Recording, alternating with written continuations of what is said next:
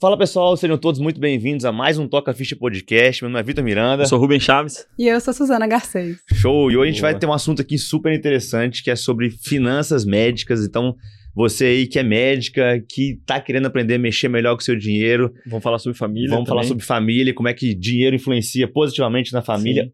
Ou Nos negativamente. relacionamentos. E nos como- relacionamentos. E como influenciar na sua carreira também, né? De carreira É, médica também. como lidar com essas diferenças salariais entre homens e mulheres dentro da mesma família. Sim. Vários assuntos polêmicos em um podcast só, que vai ser aqui capitaneado pela Suzana, que tem uma Boa. história super legal aí na medicina, nas finanças e com alunas, né, do, do curso dela Sabe, de... médico. Já tô sentindo Isso, que vai ser, um, vai, ser um episódio, vai ser um episódio emocionante aí. Acho que a mulherada vai.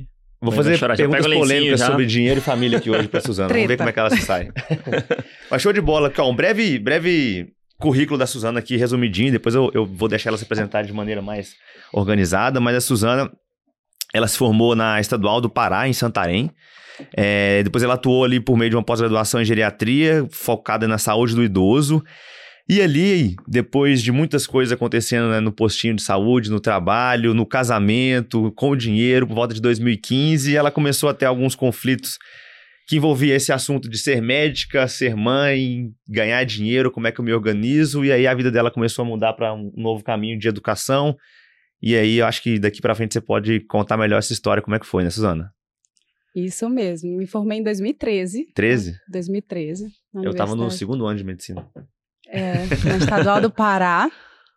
E casei em 2014. Uhum. E aí começamos a, né, paga casamento, aquela confusão. Mas desde que eu me formei, não tinha muita noção. Tipo, imagina assim, você se formar com...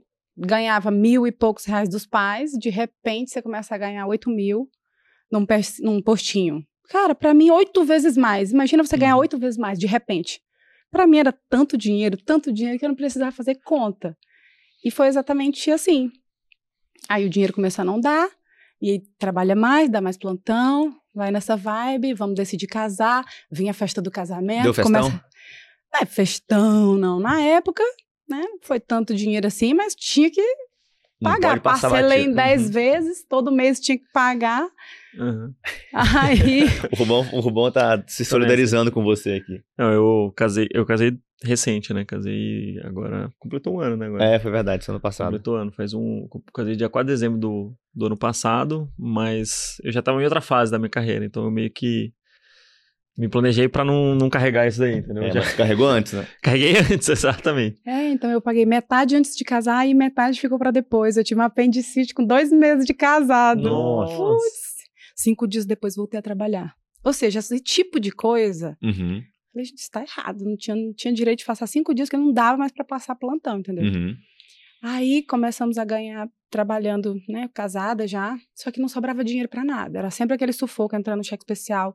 Se o plantão não pagava, aí atrasava o pagamento, aí cheque, ai, como é que vai pagar a fatura do cartão de crédito? E a gente começou a discutir, porque ele, muito poupador, parece que casou, aí que o negócio desandou. Tipo, como é que eu me caso? Eu era poupador, meu marido é educador físico, ganhava menos, e ele era mais organizado com dinheiro do que eu. E aí eu falei, não, tem alguma coisa errada, vou procurar ajuda. Aí eu comecei a estudar, só que eu comecei a estudar sobre investimentos. Para uma pessoa que não tem organização financeira, Que são coisas bem diferentes, né? eu comecei a estudar investimentos, ok, né? Aprendi um pouco sobre tesouro direto. Começou a ler sobre put, Não, venda de ação, aluguel de ação. não fui tão longe, muito conservadora, estudei só ali tesouro, como prestar dinheiro para o governo. Botei um pouquinho de dinheiro, mas cadê o dinheiro? Uhum.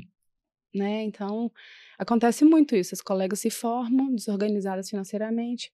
E fiquei dois anos com esse conhecimento em stand-by, em 2017. Aí meu filho nasceu. Trabalhava no postinho de saúde, fui para minha licença maternidade, ok, tudo alinhado, vou ficar trabalhando. Com 15 dias eu recebi uma ligação da secretária de saúde. Ô, Suzana, desculpa.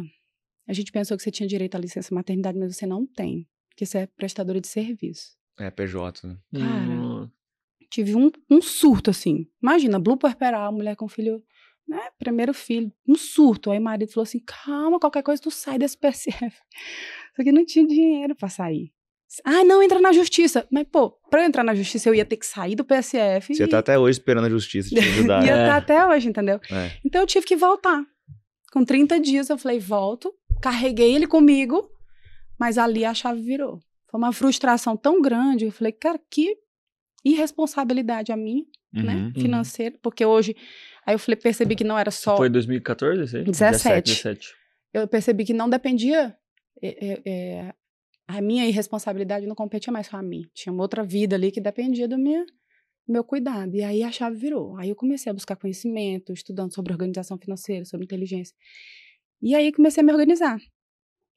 A organização financeira traz coisas que a gente não entende, assim, para quem tá ouvindo às vezes. Mas eu comecei a ter mais qualidade de vida. Por quê? Recusava plantão às vezes que eu pegava antes, porque Uhum. eu precisava daquele dinheiro. Se pagasse à vista, passava por cima de qualquer coisa para e aceitava o plantão. Não, comecei a ter mais qualidade de vida. Saí de plantão no final de semana. Depois comecei a sair de plantão. Na verdade, primeiro eu saí da noite, porque aí o filho nasceu. O dinheiro vai te dando essa liberdade, com reserva de emergência. Eu tive coragem de sair do PSF, Tá. porque era o único lugar que me pagava em dia, sabe? Eu falei, não, não preciso. Eu, eu tenho essa liberdade de passar um tempo aí me organizando. Aí fui para o concurso público, comecei a investir mais no meu consultório, Hum. sabe? Dando aquele tempo para o consultório né, Crescer tudo. crescer, porque eu tinha reserva. Tá. Então vamos lá, vamos, vamos recapitular aqui.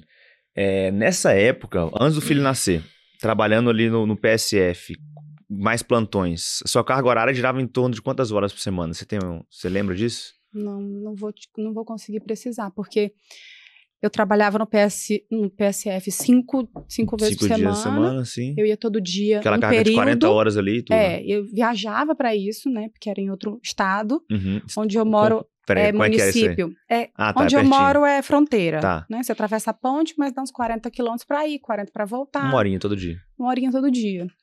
Eu ia e à tarde sempre tinha, né, ou um plantão, ou algum lugar eu estava trabalhando. E não consigo precisar, eu trabalhava todos os domingos, Uhum. entendeu? Dava plantão, um era de 12, o intercalava com de 24. Então, cara, dava mais de 60 horas, É, assim, eu então, não, isso não falar. sei precisar. Pelo nu- menos nunca 60 parei pra horas aí por semana. Naquela época eu não tinha essa Essa visão, né? visão, Só né? trabalhava e ganhava É. dinheiro. Tá. Se me pagasse em dia, então, melhor é. Legal. E aí você, com, com essa sua. Você falou que começou ganhando 8 mil ali no postinho, começou a trabalhar, com certeza estava ganhando mais que isso. E mesmo ganhando mais, o dinheiro não sobrava. Não, porque a gente vai ficando mais exigente, né? Uhum. Tipo, ah, essa coxa de cama agora pinica. Entendi. Tipo, ah, esse queijo não é mais bom. A massa da pizza, né? O shampoo, não... aí a make não dá mais pra ser uma makezinha Não de pode ser. revistinha. Tem que ser uma. E vai. Ó, as marcas a ver. bolsa. E, a- e aí, seu, seu, seu padrão de vida sobe. Aí você diz, gente, não dá pra viver com tanta. E O que você ganhava, gastava. tudo, Ou até É. mais, né? Tá. Até mais, né? E antes de, de a gente continuar dessa parte da, dessa questão financeira e como que você descobriu isso e como que hoje você consegue ensinar as pessoas isso, principalmente as mulheres, né? As mulheres médicas, porque você viveu isso é, e é muito o que o Michael também passou, né? Uhum.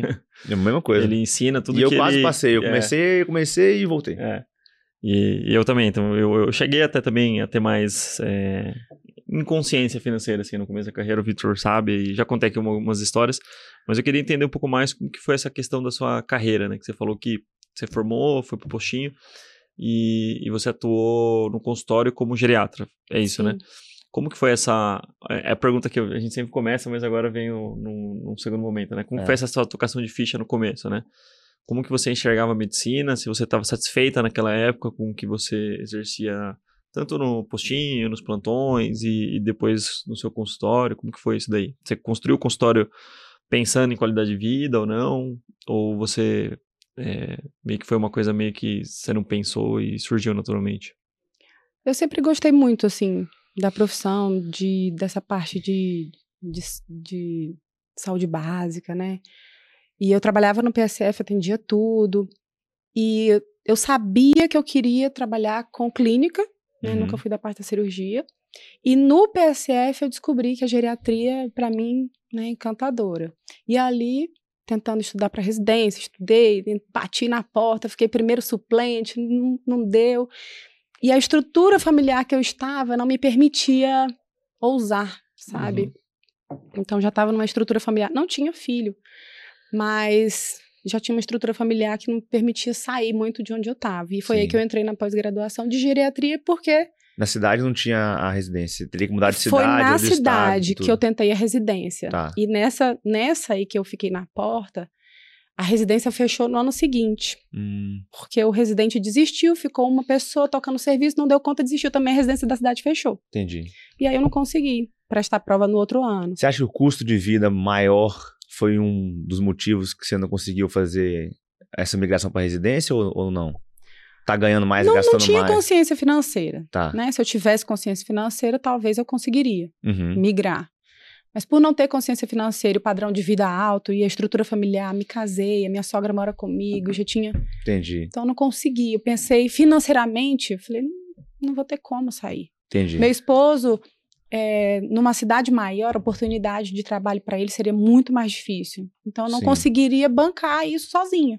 Sim. Então percebi que financeiramente É quando você vai colocando várias viável. questões ali, né? Uma coisa é igual quando eu fiz residência, eu tinha 24 anos e não tinha um periquito para criar, né? É. Agora casado e tudo mais. eu fiz cursinho a mais coisa. 250 quilômetros da minha cidade, porque nem online esse negócio não existia, né? Sim, sim. Então eu ia uma vez por semana, 250 quilômetros da cidade, bate e volta, para poder fazer um cursinho presencial, entendeu? Então eu passei um ano nessa pegada. Saía do Sim. plantão, fazia o bate e volta, voltava no outro dia, e ia para o PSF à tarde. Então foi bem puxado. Então eu vejo assim que algumas pessoas, né, fazem de tudo e conseguem entrar na residência. Eu Sim. fiz de tudo e, cara, foi muito difícil e não deu. Cheguei, bati, bati na porta e não deu. Uhum. Falei, bom, eu não vou ficar parada. Entrei na pós de geriatria. Tá. Aí ia todo mês para Belo Horizonte. Aí, Pega. aí eu falei, bom, vou focar na Uhum. geriatria, gosto e Você tava morando lá em Imperatriz. Imperatriz do Maranhão. E naquele desafio, eu não tinha filho ainda nessa Uhum. época. Então, quando Isso eu, é o que? até eu 2015, terminei. 16? É, Tá. 2015, fiz a pós, terminei em 2016 até. Tá. É, foi 2014 então, né? Ali 2014 para 16 que eu fiz a minha pós. Tá. Antes de ter filha, eu terminei. E abri o consultório. Terminei após, já fui abrir o consultório. Eu tava grávida, mas eu, sa- mas eu sabia que tava grávida, né? Uhum. E aí abri o consultório, mas assim, sem noção nenhuma. Né? Aí seria um papo. Nossa. Outro Senhora. assunto, né? Meu consultório particular teria me ajudado muito a abrir sem noção nenhuma, assim. É, isso é super normal, um pessoal. custo absurdo, o consultório ficava fechado, eu trabalhando no PSF, no plantão, Pagando conta do pagando consultório. conta de tudo, bancando. Depois que eu entendi que foi um ralo financeiro gigantesco, aí eu falei, não, é- não é por aí, vamos pensar como é que É, seria. não, e- é interessante essa pergunta que o Rubão fez, porque a gente consegue ver que, lógico que, que não é só esse que decide, mas quando a gente não lida bem com o nosso dinheiro, muitas vezes, ao invés dele nos, é, nos jogar pra frente, ele segura, ele, ele fecha portas, né? É, e você deu seus exemplos aqui e tudo mais, mas eu já ouvi muito também de muito, muito aluno nosso.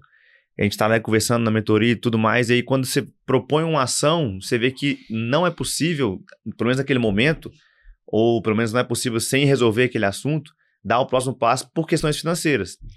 É, principalmente quando o custo de vida é muito próximo do, do ganho financeiro. Então, é, igual você comentou, você abriu seu consultório.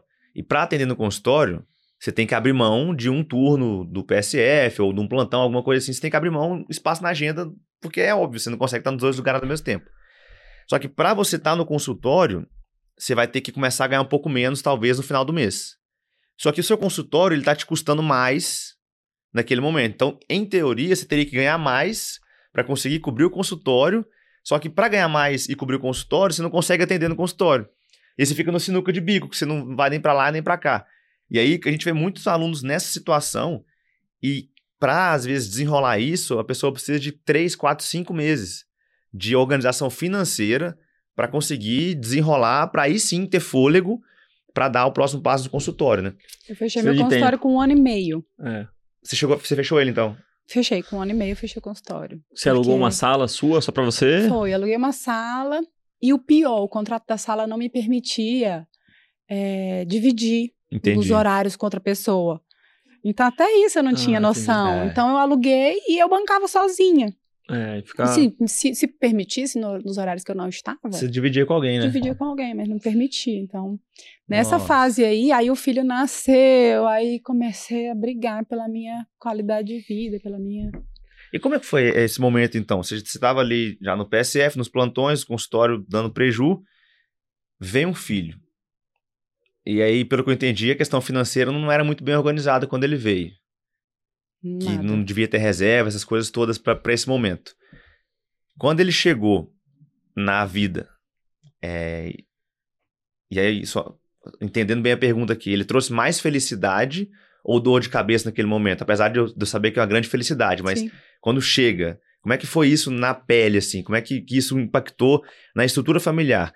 Eu pergunto isso porque a gente tem muito, muitos casais que estão com a gente e tudo mais, e quando chega o filho, é, eu vejo vários cenários acontecendo, sabe? E aí acho que falar um pouquinho sobre isso aqui é super importante, porque é uma coisa que a gente não, não consegue não abordar, né? Quando a gente tá falando de consultório, família, carreira, dinheiro, é, em casais que querem ter filhos, o filho ou a filha é um grande balizador de ações ali, né?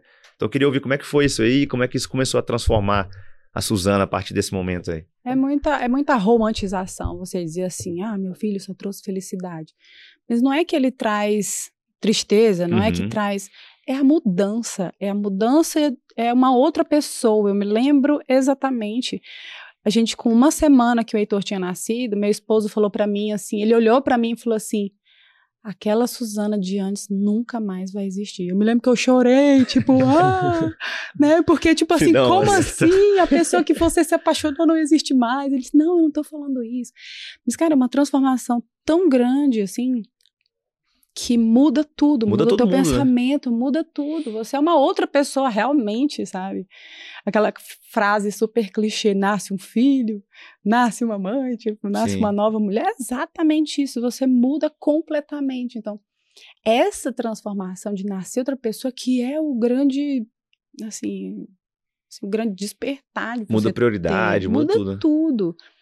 Então, o Heitor, o nascimento dele para mim foi essa de se despertar para uma mulher mesmo, sabe? Responsável, de você olhar para sua vida e, e pensar no futuro. Antes não era assim, não pensava muito. Era meio aquela vida de mês em mês, né? Da- De plantão em plantão, vamos Plantão embora. em plantão, né? Paga conta. É uma vida meio Você tinha quantos anos quando nasceu, Heitor? 31. Ah, então nem foi numa 31. uma época apertada de pra ter filho, assim, né? Não tava 35, 36, né? Não. Aí veio a Luísa depois, que eu engravidei com o Dil. Aí eu... CRM positivo, lá É, vem a mulher com né? né? Tá, então o Heitor veio e aí você ficou 15 dias em casa, Fiquei 30. na sua licença fake Porque com ali. 15 do- dias eu recebi a ligação Uhum, que, ó, ou você volta daqui 15 dias ou eu vou ter que contratar outra pessoa. Foi tá. assim o papo. E aí, cara, eu carreguei o Heitor comigo. Foi nesse despertar aí que eu comecei a perceber que o dinheiro, ele não traz só, ah, eu tenho dinheiro. Não, ele traz oportunidade. Eu decidi sair do PSF, eu fiz um concurso que eu fui para a universidade, reduzi minha carga horária de trabalho, Uhum. livrei mais tempo para voltar engajar no meu consultório, mas aí eu comecei a ser mais esperta. Eu falei, não, não posso aumentar tanto o custo. Eu tenho que, que trabalhar em alguns lugares. Então, comecei a trabalhar em alguns lugares por produção, apesar de ser muito esperta, mas era o que eu entendi que dava Uhum. Sim, certo, sim, mas sim. só particular também. Eu não, não entrei em nada de, de plano nem nada. Falei, bom, aí fui aumentando e tendo mais liberdade. Eu folguei duas tardes na minha semana. E essa tarde livre te dá aquele ócio produtivo de você Uhum. pensar fora da caixa, às vezes. Uhum. Uhum. Então, foi nesse período que eu comecei a estudar mais coisas fora da medicina e de 2017 foi uma fase de construção, 2018 também, 2019 já com resultados, né? 2018 já é uma fase de decisão, troca de Sim, trabalho, é. sai de plantão. O Heitor foi um grande gatilho, então, de, grande gatilho. de Foi mudança. Foi aí- chave. E é uma coisa que a gente percebe também que é muito recorrente. Independente se você vai construir sua carreira, tipo, ensinando, igual você construiu, ou no consultório, tipo, aquela história que a gente sempre fala de quem trabalha muito não tem tempo para ganhar dinheiro, né? Então, o fato de você ter dado aquele passo para trás, né? Organizado a sua né? vida. Foi um passo para trás porque eu comecei a ganhar menos também. Exatamente. Quanto, quanto por cento todo- menos, assim? Você lembra de, ah, de O X%? PSF, sair do fui pra- PSF e entrar na universidade foi 50% menos, porque o PSF me pagava 8, a universidade me pagava 4. Uhum. eu acho que Só que o PSF eu trabalhava 40 e a universidade 20. Uhum. Era Tá. na minha cidade, eu não precisava mais viajar. Tá. Então, horas a menos. foram várias coisas, livrou vários dias e eu comecei a. a, a vou, aí eu comecei a trabalhar é, de. Fugiu a palavra, domicílio, home sim, care. Sim. Sim. Home care, e comecei a entrar em outras coisas dentro da geriatria. Comecei Uhum. a focar muito mais na geriatria. Porque o PSF começou a ficar aquela coisa assim: tô trabalhando para os outros, não não tem escala, não cresço. Com Acho tudo, com é- criança, gestante, não tava mais alguns, no alguns detalhes do, do perfil do vínculo de trabalho, dedicação e remuneração que antes para você não te incomodavam, porque você tinha outro ritmo e estava tudo bem até ali então, depois do Heitor, você começou a falar assim, não, peraí, é, eu não posso aceitar isso aqui só pelos X mil reais no final do mês. É, o quanto vai me custar ganhar esse dinheiro, né? É, e aí entra tempo de saúde, tempo fora de casa, tempo longe do Heitor e tudo mais, né? Você começou a colocar na balança é, outros quesitos além da- remuneração no final do mês. Que eu acho que é, um- é um grande ponto. Até no consultório particular, a gente fala muito Sim. disso com o aluno. O quanto você ganha é super importante, né? Não dá pra falar, ah, eu vou, vou topar ganhar 10 vezes menos em prol da melhor qualidade de vida do mundo. Né? Quem dera se fosse tão lindo assim, né? Mas às vezes a gente tem que avaliar o quanto, né, tá custando pra gente ganhar aquele dinheiro. E aí, eu imagino que com o filho, é, e eu tô me preparando muito pra isso quando os meus ali com a Mari vierem, Meus, né? é, já, já, já falando plural para ela não ter dúvida, é mais de um. É, aí eu tô na negociação, se vão ser dois ou três, né? Eu quero três, mas para mim é mais fácil falar do que para ela. Então, no final, a gente sabe quem manda, né? É, eu quero poder ter mais tempo. Então, o quanto eu ganho, ele tem que estar encaixado em relação ao quanto me custa ganhar esse dinheiro. E aí, custa é ficar tempo fora de casa, ou mesmo dormir fora de casa, ou, é, por exemplo, uma rotina de 12 horas fora de casa com o filho, eu acho muito difícil. Muito difícil. Mas se você conseguir algum vínculo que te. Talvez você consiga fazer blocos de quatro horas, torna isso mais possível. Então, tudo isso entra em, em, em- em pauta. E no consultório particular é a mesma coisa. Às vezes, para a gente crescer o consultório, a gente, muita gente foca só no quanto ele vai me pagar. E muitas vezes, sendo bem sincero, no raio de dois, três anos, o- trabalhando no consultório particular, você não vai ganhar mais do que você ganha hoje. Porque a gente sabe que se a gente quiser trabalhar igual maluco, igual a gente fazia antes, a gente consegue ganhar muito. Mas a questão é o como você vai ganhar. Então, é, assim que o meu consultório cresceu, eu lembro que eu ganhava exatamente a mesma coisa, mas trabalhando quase que 60% da carga horária que eu trabalhava antes. E ainda dava plantões. Então, acho que esse é um assunto muito importante da, da gente discutir aqui, porque tem como a gente se despertar para esse assunto antes, que seria o ideal. Mas nem todo mundo abre a cabeça para esse assunto antes de chegar um susto com o filho, igual você falou, né? Teve o, ali a questão de humor depois da, do nascimento dele, e aí muda a estrutura familiar, e aí diminui o dinheiro. Imagina a tempestade que vem. E hoje você tá super bem, então mérito total seu, mas tem muita gente que não consegue sair bem dessa situação, né? E é uma situação potencialmente evitável que com conhecimento a gente consegue Sim. minimizar, E né? tem uma coisa legal de ouvir nessa história, Suzana, que é que é tipo um denominador comum para todo mundo que, que consegue construir a carreira e construir algo legal assim a médio e longo prazo. E, evidentemente cada um tem o seu sinônimo de sucesso, né? Mas é que tipo você deu o seu passo para trás e você abriu mão de um dinheiro a, a- a médio e curto prazo, né? Para primeiro é, preservar os seus valores, que é tipo aquela história de você conseguir dar qualidade, tempo de qualidade pro, pro seu filho que tinha acabado de nascer, seu marido, sua família, para sua estrutura pessoal no final das contas. E o médico, ele, às vezes, ele não, não para para analisar, às vezes. E, e eu sempre, a gente sempre orienta, né, os alunos, tanto da mentoria quanto o pessoal que segue, segue a gente no Instagram. Cara, analisa o, o, como que tá esse racional aí que o Vitor falou, né? Quanto que tá custando para você ganhar isso e, e qual que é a sua motivação a médio e longo prazo? Qual que é a sua perspectiva de sustentar isso a médio e longo prazo? Porque Sim. às vezes você se desgasta num, num, certo período de tempo, quando a gente está empreendendo, para construir um negócio que vai gerar frutos. Só que a gente estima um, um tempo que isso vai ser, esse desgaste, Uhum. e estima também qu quanto, quanto que a gente vai ter que é, construir para poder usufruir disso no futuro e isso se encaixar no nosso perfil pessoal de vida. É sem contar o tempo pra gente mesmo, né? Exato. Que e aí, no final das é contas, tempo pra todo mundo, no final das nós, né? contas, o, o que eu sempre falo pro pessoal, e já é uma dica aqui, né, pro pessoal que tá ouvindo aqui, os tocadores de ficha de todo o Brasil, é Não adianta você querer construir um negócio que vai ser legal, que vai te sustentar e que vai te tirar um pouco do óbvio da, da medicina, que é plantões e convênios. Não tem nada de errado, tem muita gente que vive super feliz assim. Sim. Mas se você quer sair desse cenário e não quer depender exclusivamente disso, em algum momento você tem que dar um passo para trás e reduzir um pouco o seu, seu padrão de vida. Porque até hoje não veio ninguém aqui que falou, não, eu acelerei pra caramba que plantão convênio, e aí consegui construir uma outra coisa do nada, assim. E foi não tem, não existe isso. E foi exatamente, estratégico. exatamente. Porque quando a gente fala para os colegas Foi dar passos atrás, parece assim, Fracasso, né? mas fracasso, Frustração. né? fracasso. Não foi estratégico. Não, É, ficou parecendo que não é. foi. Foi estratégico. Mas só foi possível porque eu comecei a organizar minha vida financeira. Aquela reserva que eu criei, organização financeira, comecei a perceber os gastos que para mim não fazia sentido, porque depois que o Heitor nasceu para mim, tempo se tornou minutos importantes. Sim. Sabe aquele gasto que você diz, não, prefiro ficar em casa. Esse, Então- esse dinheiro não vale a pena 12 horas do meu, do meu dia Pra isso, né? para isso, no então, meu mês. o que você tá falando é o seguinte, que no primeiro momento foi mais inteligente gastar menos ou gastar melhor do que ganhar mais. Com Sim. certeza. Tá. Porque eu só pude começar a pensar em ganhar mais porque eu tinha dinheiro reservado. Era a minha segurança. Uhum. Eu primeiro transformei aquilo dali numa segurança, porque eu não conseguia sair do PSF. Porque eu não, o PSF me pagava em dia. Era isso. Entendi. Eu não conseguia sair porque quando eu pensava, não, mas o plantão atrasa. Não, mas o consultório oscila. O PSF é o único que me paga em dia, não dá pra sair.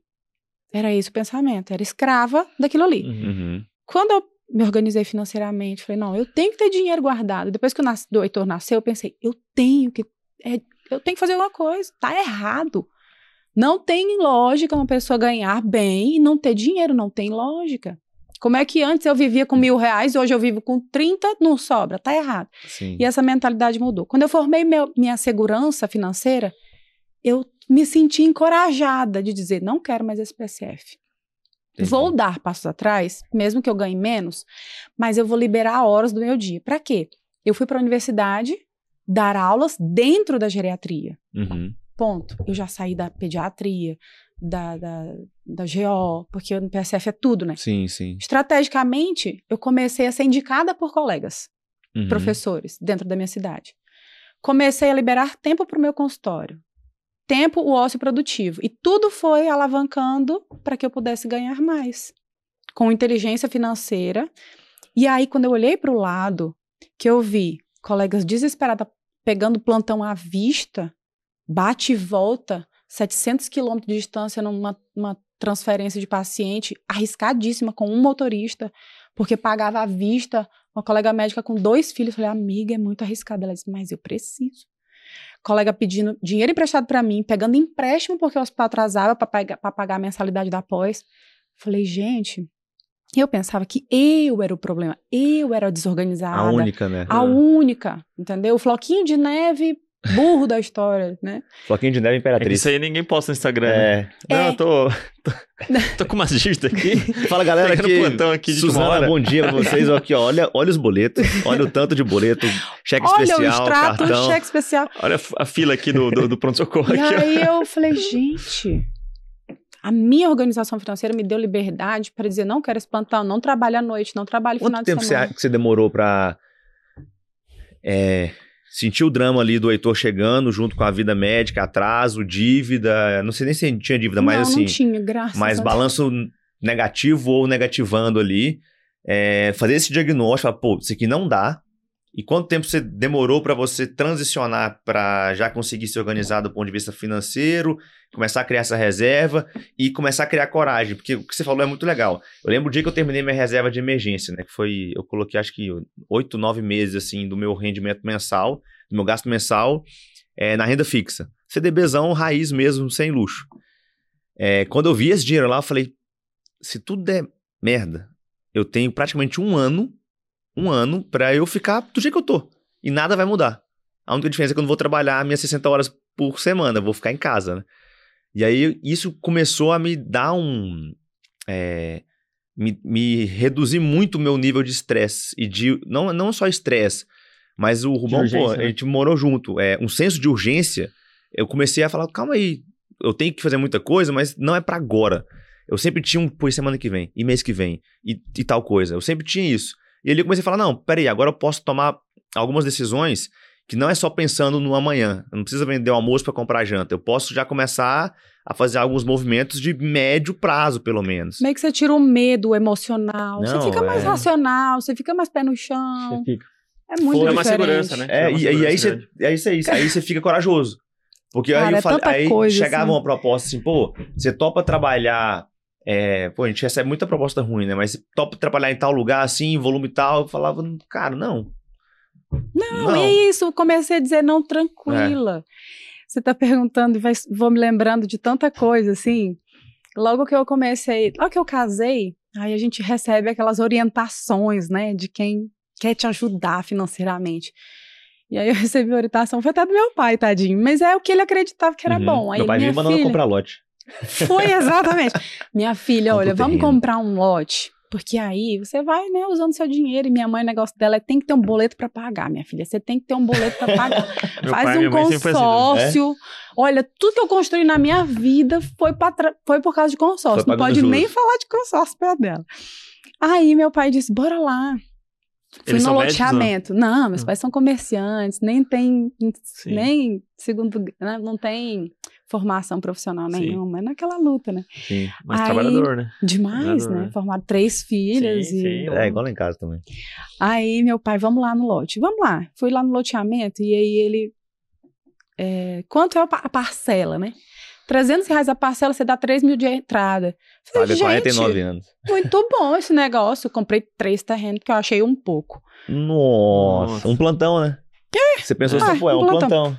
É a moeda, Aí né, deu- do recém-formado. Sabe o que que deu estalo? Quando a parcela começou a subir. É, vai subindo, progressivo, né? É Progressivo. E, lógico. às vezes tem umas chamadinhas no meio, a cada dois, lógico, três era- anos tem era- uma chamada eu- de 10 eu- mil. Assim, eu acho que era atrelada a IPCA. Uhum. Não sei se era IGPM, mas eu sei que era alguma inflação. Começou a subir, eu falei, gente, É esse um plantão tá virou um errado. e-mail, virou Eu tava dois. nessa fase, assim, de começar a organizar minha vida financeira, de entender sobre dinheiro. Falei, gente, e essa parcela aqui que só sobe, que negócio é esse? Aí eu liguei lá, falei assim, quantas vezes eu parcelei? Ela falou 240 meses. E 20 eu, anos? caraca, eu parcelei 240 meses? Eu não sabia que era um financiamento. Olha o nível de zero. De loucura, né? Eu não Hum. sabia que era um financiamento. Nossa, essa conta aqui. E aí, presta atenção, eu tava financiando um terreno, eu não tinha nada, era só um terreno. E eu fiz, sabe o quê? A planta da minha casa, dentro desses dois lotes. Gente, vocês não têm ideia. A casa tinha sala de jogos, uma quadra de L areia. ponto. Tá, Quase eu botei um ponto. O Cisne ele gostou da L ponto. Aí, quando eu comecei a entender ativo, o que é um ativo, o que é um passivo, Passivo. quanto que eu tenho que trabalhar, que eu olhei aquele negócio. Sabe quando você tá dirigindo assim, que você E tá vendo? cai, né? Tô, tô Hum. indo pra um penhasco. Eu parei antes do penhasco e disse: bora mudar de rota. Cara, vende o terreno, desfaz. Fiz as contas de quanto esse dinheiro investido faria. Então foi tudo assim. Sabe quando você é- vai tudo acontecendo ao mesmo tempo? Sim. Eu entrei num ciclo de financiamento de carro. Que você entra lá e você volta lá, dá o seu carro usado, anos, entra tá no. usado, ah, entra vocês com- conhecem, né? Sim, É. sim. Nossa, Quando meu, eu fiz pai, as meu pai fez contas- essa há uns 15 anos, eu acho. Quando eu fiz as contas, 35 mil de juro. Falei, gente, aí eu tinha dinheiro para pagar o boleto final. 35 mil. Eu me lembro desse dia. Não, mas traz seu carro aqui, você vai sair com carro zero. Não quero, eu tô com meu carro até hoje, tem seis anos. Eu não quero. Paguei o boleto à vista, encerrei essa fase de pagança de juros. Então começou a sobrar dinheiro, eu não tava mais pagando financiamento de carro, nem financiamento de terreno, nem nada. Então acelerei isso. Começou, ao invés de pagar, Olha, a receber juros. Isso, eu pagava muito dinheiro para os outros, eu não entendia. É. Então começou a sobrar dinheiro que eu também nem sabia que eu tinha de onde tirar. Sim. Então essa fase de 2017 em diante foi isso. Foi o quê? Um ano e meio, dois de... Foi um ano É. e meio. E aí, em 2019, no final de 2018, comecei a ensinar as amigas. Comecei a ensinar as amigas, fazendo reuniãozinha, levava lá para casa, fiz salinha de estudo. Poxa, mas era frustrante. Porque nem todo mundo queria. Minha vontade era de agarrar pelo braço, sabe? Rachar a cabeça e bota dentro. e aí, meu esposo foi estudando marketing digital, eu também. E eu percebi no marketing digital que a gente pode escolher as pessoas. As pessoas podem nos Como escolher. professores, né? E não a gente escolher, ficar tentando. E aí, se tinha uma pessoa na minha live, que era isso que acontecia no começo, pô, eu Uhum. ficava feliz, porque era uma pessoa que ela estava ali porque ela queria aprender. Uhum. E não cinco pessoas que estavam assim, Não achando querendo. meio chata, entendeu? Sim, porque sim. eu virei a chata. Falando, tentando educar, porque você, é tão bom o resultado que aquilo traz na É. sua vida. De poder estar com meu filho, de poder dizer, não, plantão final de semana, não, não trabalhava mais sábado, não trabalhava mais domingo, eu não trabalhava mais à noite. Fiquei na escala da UPA um tempão com medo de sair ainda. Normal, né? Botando a outra pessoa no meu É. lugar, botando a outra pessoa no lugar. Seis meses um plantão, É, mas você tá lá ainda, é, né? Vai, botando, cara. vai no que, grupo. não, Quem não nunca pode. fez isso, né? Aí até que eu falei, preciso mais. É. E os colegas, pega esse plantão pra mim. Não, não trabalho sábado, não trabalho à noite, não trabalho domingo. Tá rica, é? Então, Né? olha, olha que, que, que loucura, né? Eu já ouvi isso também. É, Isso, isso é impressionante. A partir do momento que a gente começa a não pegar é, plantões final de semana e noturno, a primeira impressão que o pessoal fala é, pô, mas então você tá rico. É, sei lá, a consultória deu certo e tudo mais. Porque a gente tá tão condicionado a, ir- a trabalhar noturno e final de semana e não tem nada, nenhum problema em trabalhar noturno no final de semana. O problema é quando você trabalha a semana inteira, ou noturno, e o final de semana. Aí desequilibra. Então, se, pô, se eu tenho três dias livres na semana e trabalho sábado e domingo, beleza. Eu só tô remanejando minha agenda ali como um ser humano normal. E se você quer trabalhar final de semana Exato. e folgar no meio, Exato. Ok, e, é pô, o e se você tá numa fase de vida que você quer dar aquela acelerada mesmo pra ganhar mais, e abrindo mão de, de, de tempo livre, porque, enfim, sua fase de vida permite, beleza, a gente fez muito isso. A gente acelerou muito ali de. Foi o quê? Foi 19, 20, 21, né? A gente pisou muito no acelerador mesmo, porque, pô, acabou a residência, a gente não tava casado. estratégico, é, o que É, eu falo, a gente- a gente estratégico. A parou- Thaís tava no, a na gente- residência, a é- Mari tava terminando a faculdade, eu falei, cara, é que assim, vamos... de 2018 até 2020 foi o grosso mesmo que a gente acelerou mesmo. É. A gente deu muito plantão. É, 70, 80 horas Nossa, ali, muito tranquilo, E semana. aí, em 2021, a gente começou a tirar o pé, eu lembro. Aí, quando a gente saiu, que a gente até falou pro, pro Guidão, né? A gente falou, "Ô, a gente vai sair e tal. Ele falou, ah, mas, ih, mas vocês vão trabalhar onde agora? Vão viver de quê? vocês vão trabalhar onde agora? Aí, esse aqui tava no, na Lenda Medicina, tava na Olimpo lá. É, a gente tava E, abrindo caminhos cara, ali, né, e... A gente tava abrindo outros caminhos e, e a gente já tinha pagado o que, que, que a gente tinha se programado pra pagar, que era, o, o- no meu caso, era o meu casamento e, É. e, e o meu consultório. E, E o meu a clínica e ele lá. e a casa, né? E eu tenho certeza que vocês não se prenderam ao estudo só da medicina. Não, é, Né, e, e esse é o ponto. Eu te perguntei quanto tempo você demorou pra sair da caixinha, porque é o seguinte. é, e eu até vou contar uma história de um, de um casal que, a gente- que tá com a gente no MCP e impressionante o quanto muda. E aí a, a, a esposa falou um negócio pra mim e aí eu truquei. Eu falei que não, é, você você tá errado nesse pensamento, eu vou explicar o porquê. Ela falou que era muito difícil aprender coisas novas. Mas vou- vamos lá, vamos falar dela primeiro. O, re- o resumo: um casal no interior de São Paulo, marido 50 e poucos anos, acho que ela 40. Não, mentira. O marido 45, ela 35, uma coisa assim. É, ele super bem formado, ela também, super conhecidos na cidade, mas com um volume de trabalho muito alto que não permitia eles curtir a- o que eles tinham construído. E tudo muito difícil de se mexer. Filhos? E aí nasceu um- uma filha. E aí foi junto com pandemia, é, ela intensivista e tudo mais. Então eles ficaram muito dentro do hospital e tudo. E essa distância que ela teve ali da filha e ele também, e junto com pandemia, começou a influenciar na filha. Então a filhinha não se desenvolveu como deveria, tava fazendo terapia de fono, físico e tudo mais. E isso começou a machucar muito ela, ele, a estrutura do casal e tudo mais. E aí, por indicação de um amigo, eles vieram para o MCP para ajudar a organizar isso. É, e é impressionante, assim, como eles têm 20 anos já de medicina, eles já tinham muita coisa em potencial na mão. E aí o que você perguntou, né, do aprendizado. Ela falou, nossa, mas é muito difícil a gente mudar o que está sendo feito há muito tempo. E eu falei assim, ó, não é difícil. Quantos anos vocês demoraram para chegar onde vocês chegaram hoje? Com o resultado que vocês têm? Ah, 15, 20 anos. Eu falei, e com quantos meses você conseguiu colher grandes avanços na sua carreira aqui? Cinco, seis meses. Eu falei, então não é difícil. Porque até aqui você demorou 15 anos. Daqui pra frente, nesse salto que você deu, que foi sair do noturno, sair do final de semana, ela trabalhando seis horas por dia só e ficando com a filha todo dia, ele abrindo mão de um monte de vínculo e o consultório particular crescendo. A renda aumentou pouco, a renda, pelo que eu entendi lá, não explodiu, até porque ela tá trabalhando menos, mas a dele aumentou, então deu uma equilibrada. Eu falei, ó, em seis Sim. meses O ganho por hora com certeza aumentou, muito, e tudo. Então, com, com seis meses, você conseguiu avanço na sua vida pessoal e na carreira que 15 anos não tinham te permitido. Então, não é que é mais, é mais difícil. É que talvez pela primeira vez você conseguiu entender que esse tipo de conhecimento é tão importante quanto a técnica da medicina. Porque, assim, no modelo que eles estavam ali, se ela fizesse mais um. Ela, os dois têm mestrado, por exemplo, mas se fizesse um doutorado, ou se fizesse uma pós-graduação, um fellow, alguma formação adicional na área deles, isso não ia mudar quase nada na qualidade de vida, familiar e tudo mais deles, e muito menos financeira. Mas quando eles se abriram para assuntos como. Primeiro deles foi consultório, e agora a gente está puxando eles para aprender sobre dinheiro mesmo.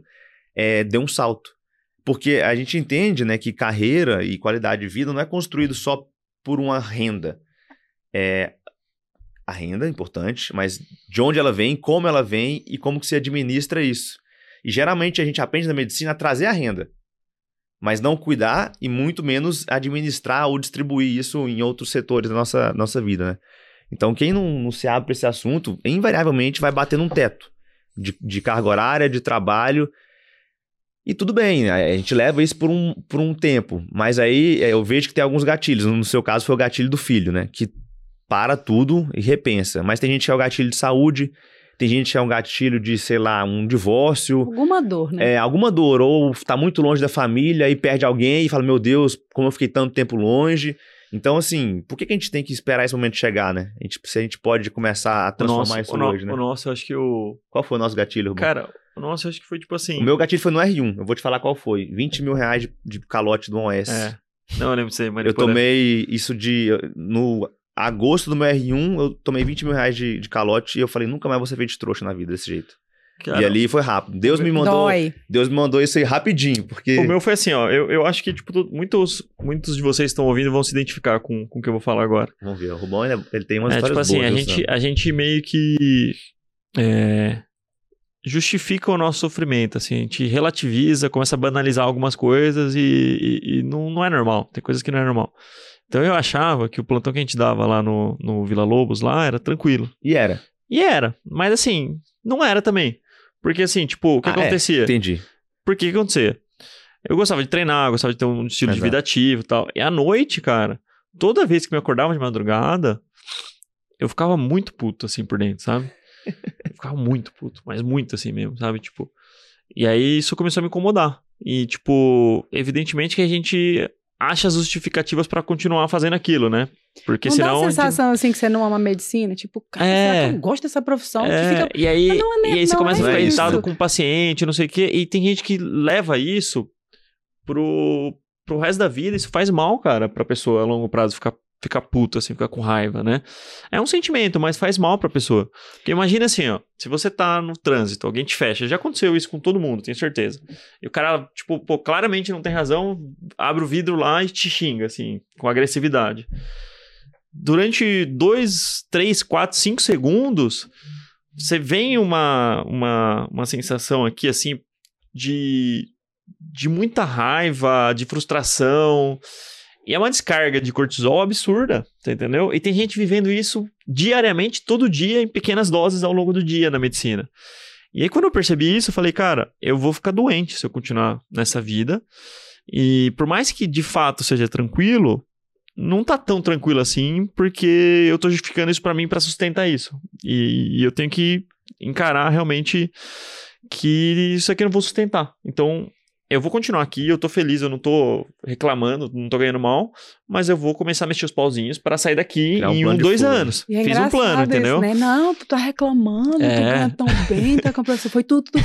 Volta Você pro SUS. sonhou. É. nosso plantão não, do SUS. foi eu falei tudo que, que, você sempre sonhou. Porque a gente dava um plantão no SUS muito pesado. Era muito então, mais esse raiz, plantão exato. era muito tranquilo É. perto do que era. E a gente super grato, e não Mas tem o nada. custo de oportunidade por estar lá que era grande. né? Exato. E aí, assim, uma coisa que me incomodava, que você que fala bastante de, de finanças, a gente até fez uma live bem legal, né, sobre Hum. isso. Sim.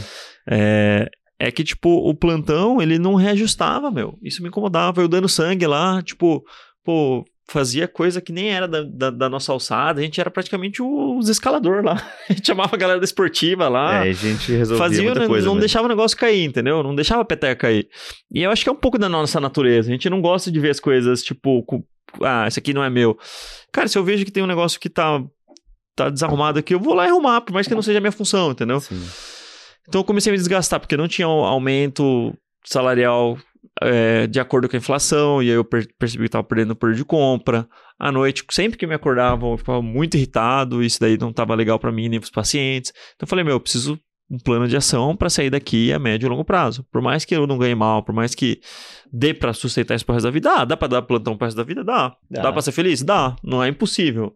Mas será que você quer isso? Tem gente que vai querer e tudo bem. Tem gente que vai ser feliz, tem gente que adora a emergência, tem gente que gosta da, da, da, da loucura de ponto-socorro. E é bom que tenha pessoas assim, sabe? O ruim é você, tipo, assumir que isso é para todos os médicos. E não querer estar ali. E né? não querer estar ali e viver reclamando. Isso É. gera, perpetua é, um estado mental muito ruim, que você absorve coisas ruins e você vai é, empurrando com a barriga isso durante muitos anos.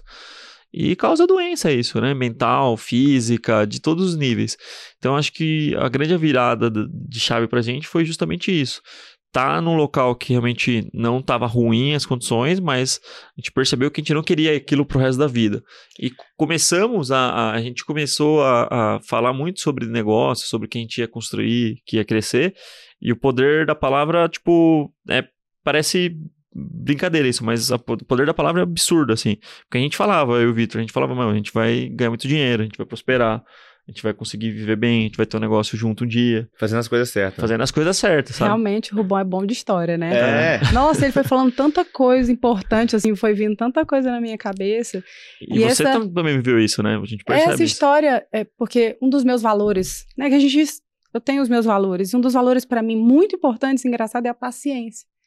Talvez por isso que eu tenha ido para geriatria, né? Porque você tem que ter a paciência. E eu me lembro quando eu estava na sobrecarga de trabalho, paciente chegar com cefaleia e eu, poxa, não tem É. uma dipirona em casa, pô.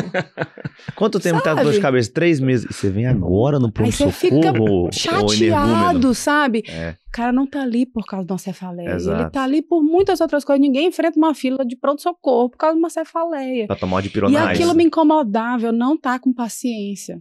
Eu, pra mim, eu tinha a sensação que eu não amava mais minha profissão. É, eu tive essa crise também ali. E tem uma pergunta que eu faço com as minhas alunas, que até eu tenho um curso, não sei se, se deu pra entender, eu tenho um curso Sim. Su- Sim. chama- Fala, mais pro pessoal. aqui. Suporte Avançado de Vida Financeira para Médicas, o nome. Ah, legal. É, muito legal. Que é o Ah, o Sa- SAVMED. Oh, não Sabe sabia o significado do Salve Med. É, eu, Legal. come- eu comecei com suporte básico de vida financeira para médicos e aí Suporte fiz avançado, o suporte legal. avançado de vida financeira para médicos, porque realmente é sobre vida financeira, envolve tudo, assim, de relacionamentos, Sim. de filhos, tudo.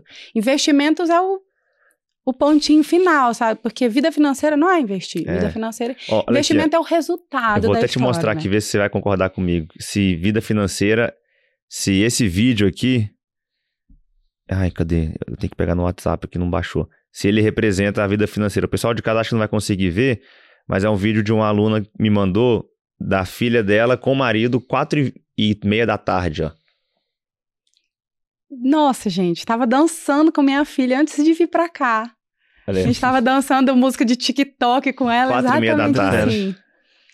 E aí, eh, nesse curso, toda, toda vez que abre uma turma, a gente faz pesquisa para entender as alunas que estão entrando. Tem uma pergunta que eu faço, que é assim: você está satisfeita com a sua profissão? E o mais me assusta é que a pergunta, a resposta, amo, mas me sinto sobrecarregada, tá dando, cada vez está aumentando Isso, pessoa com, com que idade?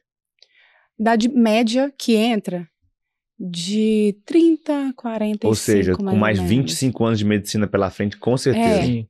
E aí responde assim, 60% delas a 70%.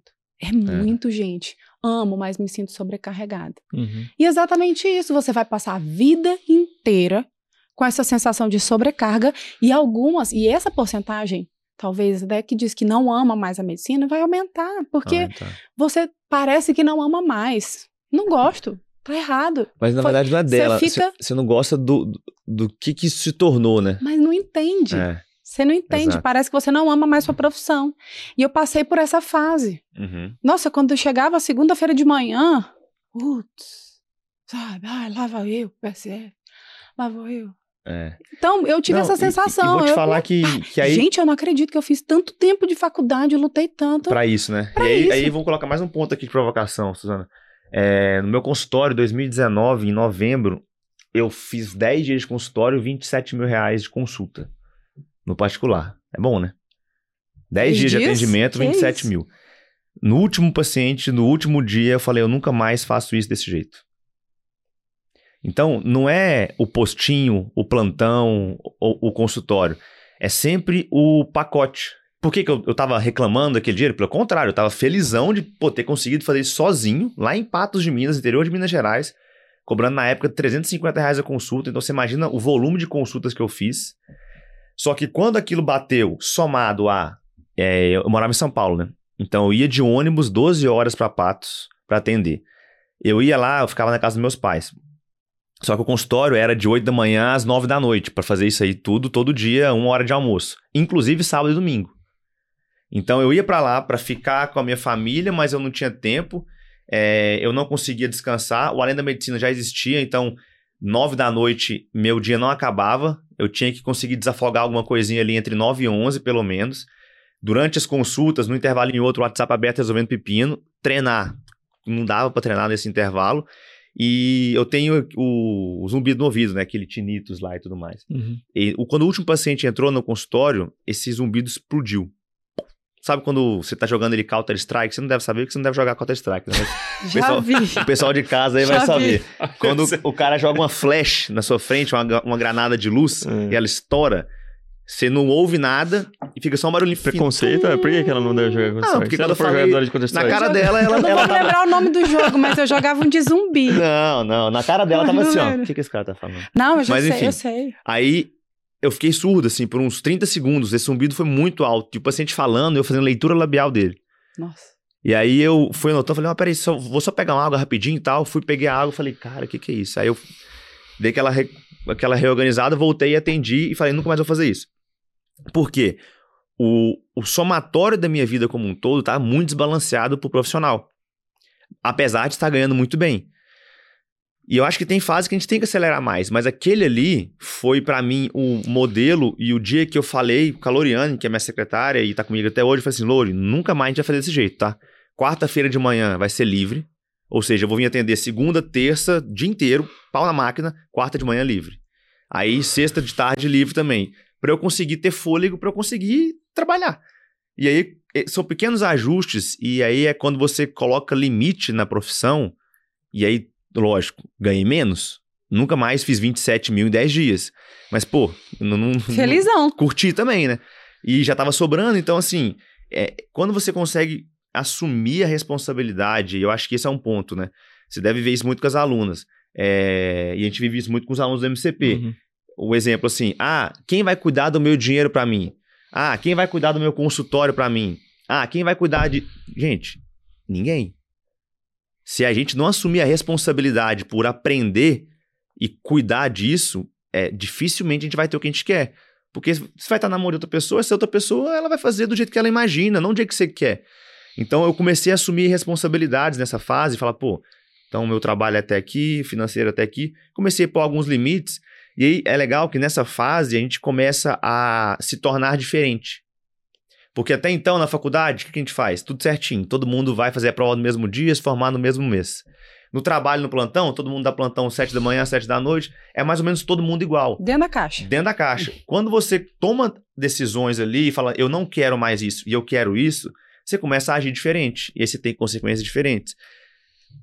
Isso, no primeiro momento, incomoda, mas depois é libertador. Você fala assim, cara, tô nem aí pro que estão pensando, ou que estão falando, ou como que estão vivendo. Eu tô fazendo o meu, porque eu entendi que só isso vai garantir o meu, meu futuro e tudo mais. E é maluquice, assim. é- é- isso foi em 2019.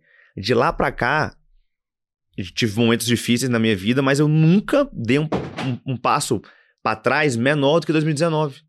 É só pra frente. A gente começa a crescer numa constante, porque aí você se desenvolve, aí você aprende a ganhar melhor, e depois você aprende a ganhar mais. Você cuida de você, e aí cuidando de você, eu tenho 31 anos hoje, e eu me sinto como se eu tivesse 20 do ponto de vista físico, mental e de trabalho. Eu não tenho medo de trabalhar mais 25, 30 anos, porque eu, eu, eu sei que eu tenho carcaça para aguentar isso, entendeu? E as coisas vão se construindo e a gente vai se tornando cada vez mais forte para os desafios que estão vindo. Então, acho que essa reflexão que você está trazendo aí do, do, gatilho, no seu caso, foi o filho, no meu caso, foi o calote do, do, do SUS, o Rubão teve os gatilhos dele também. Eu acho que tem gente que já teve dois ou três gatilhos e ainda não mudou. E aí, talvez esse podcast aqui ajude essa pessoa a, a, a, sair dessa, dessa inércia, né? Porque a conta só fica maior se a gente não se mexer. Né? A chave tem que virar uma hora, né? Não pode ser aquele incomodo. Porque uma coisa é você ser acomodado e tudo bem, tá uhum. tá feliz, e, mas também não reclama. Sim. Porque quando começa a reclamar, reclamar, reclamar, você tá incomodado. O acomodado uhum. incomodado é, que é chata. O incomodado que não age nunca, não toma decisão nunca na vida, reclama, acha ruim, tá num serviço ruim, mas não faz nada para mudar. E tem o incomodado que diz: não, eu vou fazer alguma coisa para as coisas mudarem. Se você quer sempre delegar essa função, você vai ter que colher os frutos de de delargar, talvez, né? É. Nas mãos de outra pessoa. E tem coisas que não dá para delegar sem você entender o mínimo. É o que eu falo para as colegas, não dá. Exatamente. O Rubão falou uma coisa interessante, que ele falou assim, ah, eu comecei a me incomodar porque o plantão não reajustava pela inflação. Cara, elas não entendem isso. Elas não entendem uhum. que perde dinheiro. Sabe aquela dor que você não entende? É a dor da médica com a vida financeira, ela não compreende. É. E o meu trabalho é isso, é levar essa educação financeira e explicar assim: você está perdendo dinheiro. Só poupar não é, não é suficiente. Entendeu? Só poupar não é suficiente, porque o seu dinheiro desvaloriza muito. Uhum. A cada ano, o seu dinheiro tem desvalorização. Tem uma calculadora da inflação no site do BGE que eu faço sempre essa conta. E eu coloco assim: imagina só uma pessoa né, há 10 anos atrás, que ela precisava de 15 mil reais para manter o padrão de vida dela. Então, imagina, 15 plantões, digamos Sim. assim, né? 15 plantões lá por mês para manter um padrão de 15 mil reais. 10 anos depois, a pessoa precisa ganhar sem aumentar o padrão de vida. Vou chutar um número aqui. Chuta. 43. Ah, foi muito. Foi? Foi. Dá um aumento de 83%. Então, dá 30. mais ou menos 27 mil reais sem aumentar São nada. 10 anos? 10 anos. Ah, não, é verdade. 27 mil. Então, você precisa pela dar. Selic, não pela inflação. 20 Eu joguei 15% e não 8 plantões por mês. Para ter o mesmo padrão. Mesmo né? padrão de 10 anos. Sim. Então, por isso que os colegas trabalham mais e mais e mais com aquela sensação de que não estão construindo nada. E tem, demografia tem, médica é, mostra isso, né? Tem estudo mostrando isso, você viu? Eu vi. Demografia. Pô, Carga horária mais de 80%. Está alinhado. Né? Seguindo não é esse. Mais de 80 é, horas semanais está é, aumentando. Na verdade, na verdade, o público o médico que trabalha entre 60 e 80 horas e mais de 80 aumentou. Então, antes, é, na verdade, o que, que aconteceu? Migração de quem trabalhava de menos de 40, é, até 40 horas para mais de 60, incluindo mais de 80. Sim. É, e vínculos também. A, o pessoal mais que fazia seis, até né? quatro vínculos foi para cinco, seis ou mais. Então, então é essa sensação é. é. assim, cara, parece que eu só trabalho, trabalho, trabalho, as coisas não melhoram, não melhoram. Eu não consigo aumentar, melhorar meu carro, eu não consigo melhorar minha casa, eu não consigo melhorar nada, nem viajar mais, nem que esses são, né? É, é, é, um, ali. é um palpável, né? Tipo, é, é real. Então, esse despertar é o que eu faço. Então. Eu não sabia que era inflação. Para mim, inflação, eu brinco, né? Para mim era uma palavra que existia. Tipo, Exato. Tipo, inflação, uma palavra que existe. Mas eu vou te dar um é? exemplo bem legal sabia, de vocês, Eu dei uma aula no congresso Sabe agora que... da SBOT, e aí falando com os ortopedistas lá sobre consultório e tudo, e eu falei assim, ó, gente, quem reajustar a consulta esse ano de 400 para 450 não aumentou o preço da consulta corrigiu a inflação. Oh. Aí o pessoal fez assim, tipo, muita gente balançou a cabeça, tipo assim, caramba, é mesmo. Então a gente, como médico, a gente tem esse, ah, eu vou aumentar o preço da minha consulta, 50 reais vai ficar caro, minha consulta é 450 agora. Mas se você, que cobra 400 reais hoje, cobrar 450 em janeiro, um aumento aí de 12% e meio, você corrigiu 3, 4% a mais que a inflação. Ou seja, você está ganhando 3% a mais. E, a gente não entende isso. Não, isso quando você... você tem o poder de reajustar. De reajustar. E, e você ficar dois anos sem reajustar, quando você aumentar 50, você está ganhando 5% a menos em média. E quando você não tem o poder de reajustar, que alguém plantão, define o, o seu plantão, cinco consultório. Anos, cinco anos o mesmo valor. Plano de Pega a saúde. inflação acumulada de 5 anos, vai dar uns 20 e poucos por cento. Nossa, Mais gente. até. Deu, Eu calculei, eu fui lá na calculadora lá É do. tem um pico ali, é verdade. Calculei, 25, deu, então. deu 40%, mano. É, Não. ué, assim, 10 40 anos em deu cinco 80. anos deu 40%, velho. Tô 10 falando. anos deu 83% de inflação. 5 anos deu. 43% de inflação É, em 5 foi oito anos. em média, né? Sim, 5 anos, 40%. Nossa, é, então. Absurdo. E o plantão pagando a mesma coisa. Não. Só que tudo que você consome subiu próximo quando, de 40%. quando, a gente, quando a gente saiu, teve um reajuste de 7%. 50 reais. É Então, absurdo. E aí, É, qual que é é- a questão? O, o, o plantão e a possibilidade É, de pegar mais pra- vínculos. Foi, foi para os Estados Unidos agora. E pra mim foi, foi um- uma confirmação de uma impressão que eu tinha. O nosso poder de compra é ínfimo. É tipo, a- a- aquelas pequeno. férias que médico tirava, aqueles carros que médico comprava, hoje não compra mais. Compra mais. Hoje não compra mais tão fácil, porque compra. Se quiser Sim, organizar, compra. a gente sabe. Mas, por exemplo, eu lembro disso, esse é o melhor exemplo pra mim. Um Rexona, que ele comprou lá no- nos Estados Unidos, sabe quanto custou? Rexona, durante 8 dólares. Multiplica por Multiplica isso. 5,20. Sim. Isso. Dá, vai lá. Na CVS quase ainda, não foi nem 45 no, reais. foi na CVS, foi tipo no, no- na farmácia. Na farmácia É. da esquina ali, não é nem de rede, aquela Sim. farmacinha. Sim, sim. E quando a gente começa É, a entender o custo-oportunidade do dinheiro empregado no carro, o custo-oportunidade do teu dinheiro investido, tua mente muda completamente. Sim. Porque eu, na- nas minhas aulas, né, eu faço semanas gratuitas de aula, aí eu mostro o que é um ativo, o que é um passivo. Coisa básica. né? Básica, básica, que isso virou minha chave. Que eu falei, e assim, minha- o que que eu pensava? Bom, empreender, corta da minha vida, porque não tenho capacidade para isso. Então, deixa eu ver se eu consigo entender sobre investimentos. Na E era- medicina você fez, né? Não, é, medicina eu fiz, que não é, não é fácil, né? É, é enfim, fácil. A gente é. Então a gente acha Eu que não tem fácil. capacidade. e as é colegas pela medicina acham que você isso. entrega, deve ser fácil mesmo. E assim, só pra vocês verem, depois de tudo galera, isso, Mostra nasceu o, o meu livro, que é Como Ser uma Médica Investidora, que é com uma linguagem, Legal. que é com uma linguagem, tipo, E- é como fininho, eu né? gostaria. Lê no plantão. Não, isso aqui é pra, pra quem não tem tempo, entendeu? Legal. Você conhece, ó, médico que Fácil. tem tempo. É, então, Então- Não dá pra gente fazer um TCC, né? Tem que É. ser uma coisa bem direta. Com uma linguagem, assim, do jeito que eu gostaria que alguém tivesse me explicado o que era inflação, Legal, sabe? É, e sa- sabe o que acontece? O médico, ele, pelo fato dele não receber um salário fixo, a maior parte das vezes, né? São poucos médicos que têm dois ou três CLTs e eles contam com aquilo todo mês fixo, E né? aí se organizam pra isso. se organizam pra isso. Ele, o, tipo, o mês que ele tira as férias, ele vai ganhar menos, mas ele sabe que o, o mês antes e o mês depois ele vai dar uma puxada pra balancear e tal.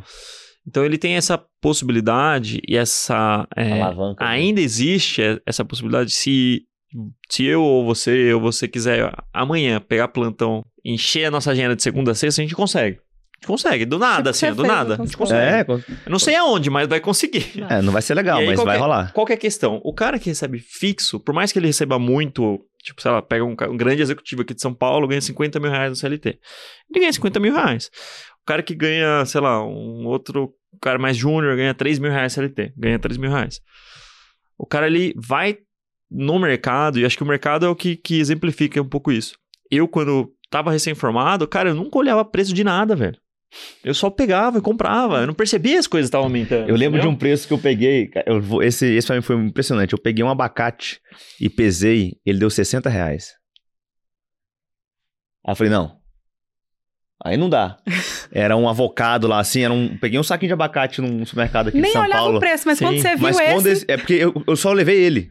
Então, tipo, passei e falei, pô, vou fazer uma vitamina pós-treino. Tinha whey em casa, não tinha abacate. Falei, Sim. vou pegar abacate. Quando eu pesei, deu 60. Eu falei, que...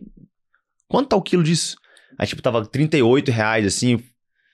Sei lá, Mas tava era uma um- crise na, um na produção. gigantesco. Não, eram alguns, né? Aí eu falei, não, devolvi. Falei, não vou, vou pagar 60 reais. 60 reais, uma picanha, pô. Na época não comprava tanto, mas enfim, hoje nem compro nada, né? Mas eu me lembro disso aí, quando eu comecei a olhar Mas a coisa. exato, a gente porque não é olha. feio, né? Não olha. Pô, você Não é é. médico vai Crença no preço. né? Eu É. olho todos. Sabe a minha É. crença? Lista de supermercado. Nossa, eu achava lista de supermercado É ridículo. freestyle, né? O supermercado eu quero o que eu Ridículo. quero, né? É. Gente, que absurdo, né? Não, faz diferença. E aí, por que, que a gente não olha? Porque justamente se faltar no mês, se chegar uma conta alta no cartão de crédito, no mês que vem você fala, ah, eu vou pegar mais uns dois plantões só pra dar uma equilibrada. Aí você vai e pega. É. Só que isso daí tem um limite, né? Tem uma hora que não tem mais horas pra você vender. Você eu tá pensei vendendo horas. isso quando ele tava falando dos 10 dias que ele ganhou Tem mais 27 horas. mil. E é, é isso que as pessoas fazem. Tipo assim, se eu posso ganhar 27 mil em 10 dias, então eu posso gastar também isso. E o padrão de vida vai subindo, quando você percebe, você não tem mais como reduzir. Você tá Eu não sei, enforcado, eu não sei, você assim. deve ter ouvido algumas histórias assim já. E o Michael me conta, porque ele, ele tá mais ali com essa parte financeira. De colegas que passam de 100 mil por mês de ganho. E junto com isso passa dos 100 mil por mês de gasto. E às vezes mais do que o ganho. É engraçado, eu faço Isso essas é, pesquisas isso que eu é, faço. pra mim, assim, é- é- chega a ser absurdo, mas por fora tá lindo, né? Sim, mas se essa pessoa quebrar o favor. dedinho no, no futebol, ela, ela fica endividada. Que futebol? É que não joga, não é verdade. É verdade. Então no box, tomando banho, No uma vez por box, semana né? em casa. Eu faço pesquisa, né? Eu faço pesquisa e uma das, das perguntas que tem lá é sobre renda. Uhum. E talvez seria algo interessante, porque a renda média das Hum. médicas está entre 20 mil reais. Tem pesquisa que confirma isso. Tem pesquisa que confirma É, dado. especialista no Gente, Brasil médio 21, generalista 18. Então, quando fala Sim. assim, ah, ganho de 100 mil, dentro das minhas alunas médicas, se tenha um, uma bem fora da curva. É, não, assim. não é, não é a regra, Não é né? comum, não. Não é gente- comum, não. Quantos por cento você chuta no MCP hoje? Estão no- na casa dos 100? Uns 15%? Ah, cara. Depende, o que, que você considera 100? Você considera a empresa que o cara tem, Não, não, gera o isso? consultório, ou faturamento do- do pessoa- PJ ah, médico, do PJ, né? aí É. sim, aí tem bastante. Tem até, sei lá, um- Porque o umas foco 6, é 7, esse, 8 né? pessoas. O foco Até é mais, eu acho. Até mais, tem uns cirurgiões aí que, que, que ganham bastante. Mas assim, evidentemente que aí é outra discussão interessante também. Porque essa questão do empreendedorismo que você falou, a gente já cometeu vários erros. A gente já falou aqui, tem um último podcast, eu acho que se não me engano, a gente falou dos erros, né? Sim. Que a gente, Só os erros. que a gente cometeu no consultório. Quase um stand-up. E tem muita gente que mistura o PJ com a pessoa física também, entendeu? Isso, isso é um erro também. demais. Porque, assim, o, o médico não tem a dimensão do que, que é uma pessoa jurídica do que, que é uma empresa. Porque ele geralmente abre para fazer uma manobra fiscal para fugir do imposto, para ele não receber e ser tributado 27%. Ele Aí presta ele abre serviço. para prestar serviço com a empresa dele para pagar 15, 18 no máximo, né? Gente, tem médica que não entende o que é uma PJ. Exato. Porque eu- uma entrou em contato comigo e falou assim: Mas eu não tô conseguindo abrir a PJ. Eu já entrei lá no banco, eu não tô conseguindo. Não, ela Sim. não tinha um CNPJ. É, Ela tava pensando que abria. no banco. No, No banco, é. é. Tipo, É. olha, olha, médica, Sim, sim, médica. sim. A gente, não se tem, a gente não com- tem é, formação pra isso, né? Nenhuma. tipo, É. vai, Sim. toma, plantão, teu, né? toma teu, CRM. teu CRM, vai. Aí você falou uma coisa interessante, você falou assim que as pessoas, quando você sai da caixa, as pessoas, elas se incomodam. Quando eu decidi sair do serviço, porque o negócio foi... E aí, e aí tem uma história bizarra que aconteceu na minha vida, que um colega falou, da baixa no teu CRM. Tipo, o incômodo dele Eu não dou baixo no em eu pau. sair do meu servi do serviço foi tão grande que ele alfinetou assim, dá baixa no teu CRM, então. Mas que, Não, que, que lógica tem eu dar baixa É, no meu CRM? é. Algo que eu conquistei, né? sim. Sim. Porque assim, em Mas se você quiser também, não 2020, tem problema, né? Você tá usando? quando eu Não, engravidei... eu tô usando, pô. eu também uso Família, a médica da minha família. é. Quando eu engravidei em 2019 com o Dil, aí que veio a nova experiência, eu tinha reserva de emergência. E aí? Tive que tirar o DIU, tive descolamento ovular, fiquei 50 dias deitada. E aí eu tive, eu tinha reserva de emergência. Porque imagina, você com problema financeiro para resolver, com 50 dias parada de trabalhar, e problema emocional, se a sua filha vai viver ou não. Imagina se fosse assim. Não, eu tinha reserva, fiquei lá deitada. Desmarca, desmarca, porque foi assim, não, tem que ficar mais uma semana. Entendi. Não, tem que ficar mais uma, não, tem que ficar mais uma. E eu tocando Beleza, desmarca, tá pago, desmarca, né? Tá pago. E aí minha filha nasceu em janeiro de 2020. Que a né? pandemia veio logo depois. Aí foi quando eu decidi desenvolver o curso. Uhum. quando eu decidi desenvolver o curso, eu tava com 37 semanas de gravidez. 30, e me- 30 e- um pouco menos, Foi 35. 2000 e quantos aí? 19 para 20. 19 pra 20. Ela né? nasceu em janeiro de Tá. 2020. Quando eu decidi. Aí que entra, quando a gente quer uma coisa, não existe mentirinha nem Sim. desculpinha. Eu gravei o primeiro módulo do curso, eu terminei com 40 semanas e 5 dias. Nossa, Que massa. no outro dia nasceu. Não, nasceu no mesmo dia. É. No mesmo dia. Foi. Eu terminei, eu achei que ela tava mexendo pouco. Eu terminei de gravar. Eu falei, nossa, a Julieta tá mexendo pouco, vou ligar para a obstetra. Ela falou, vem cá. Aí ela. Chegou rompeu- lá, já Chegou lá, corona. ela.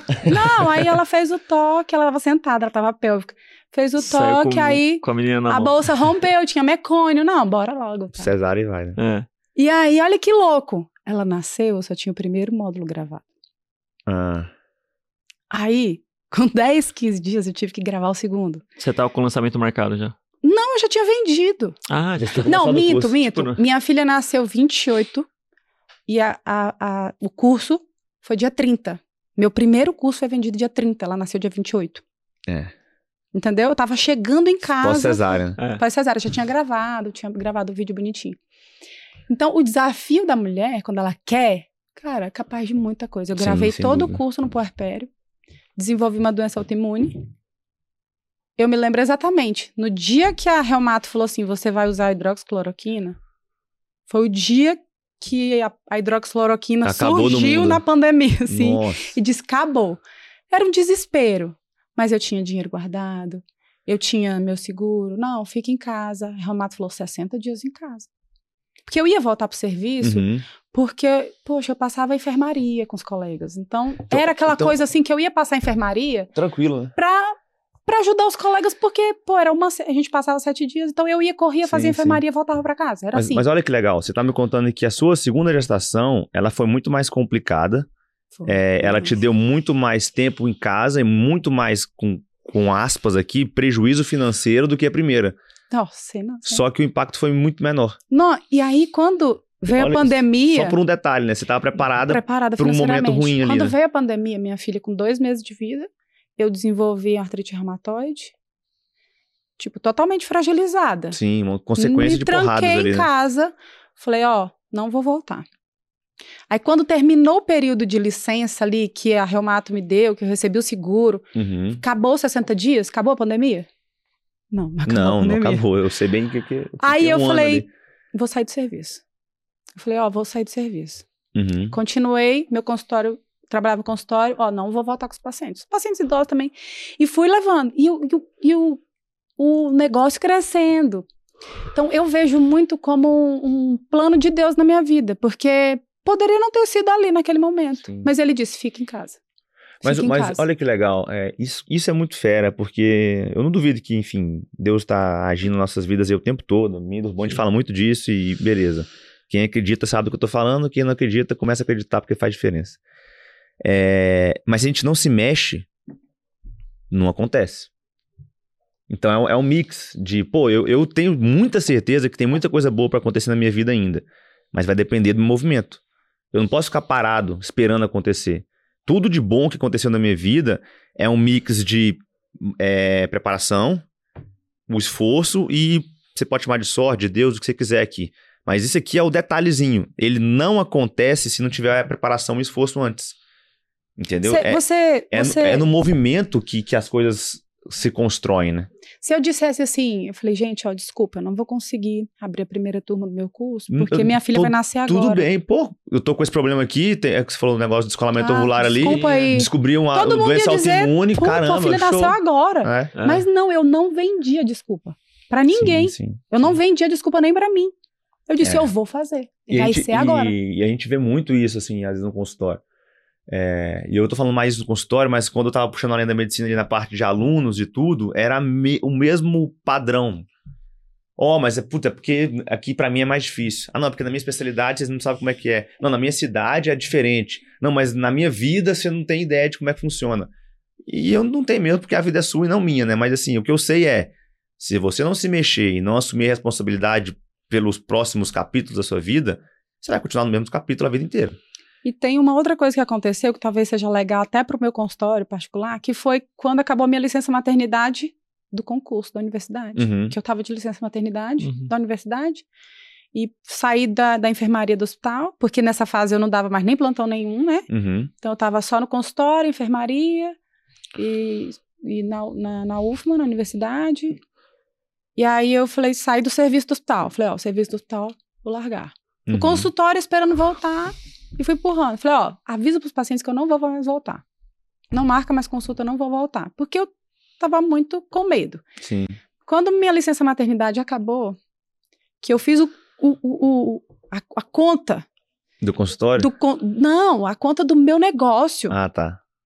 Porque o consultório é um negócio. Sim, Sim. sim. E tem um custo você estar ali fora dali. Uhum. Quando eu fiz a conta de eu estar fora do meu negócio, dando aula ali na universidade, porque meu prazer sempre foi dar aula. E eu Uhum. estava dando aula, só que não dentro do assunto medicina, Sim, sim. Mas pra médicos. mas para médicos.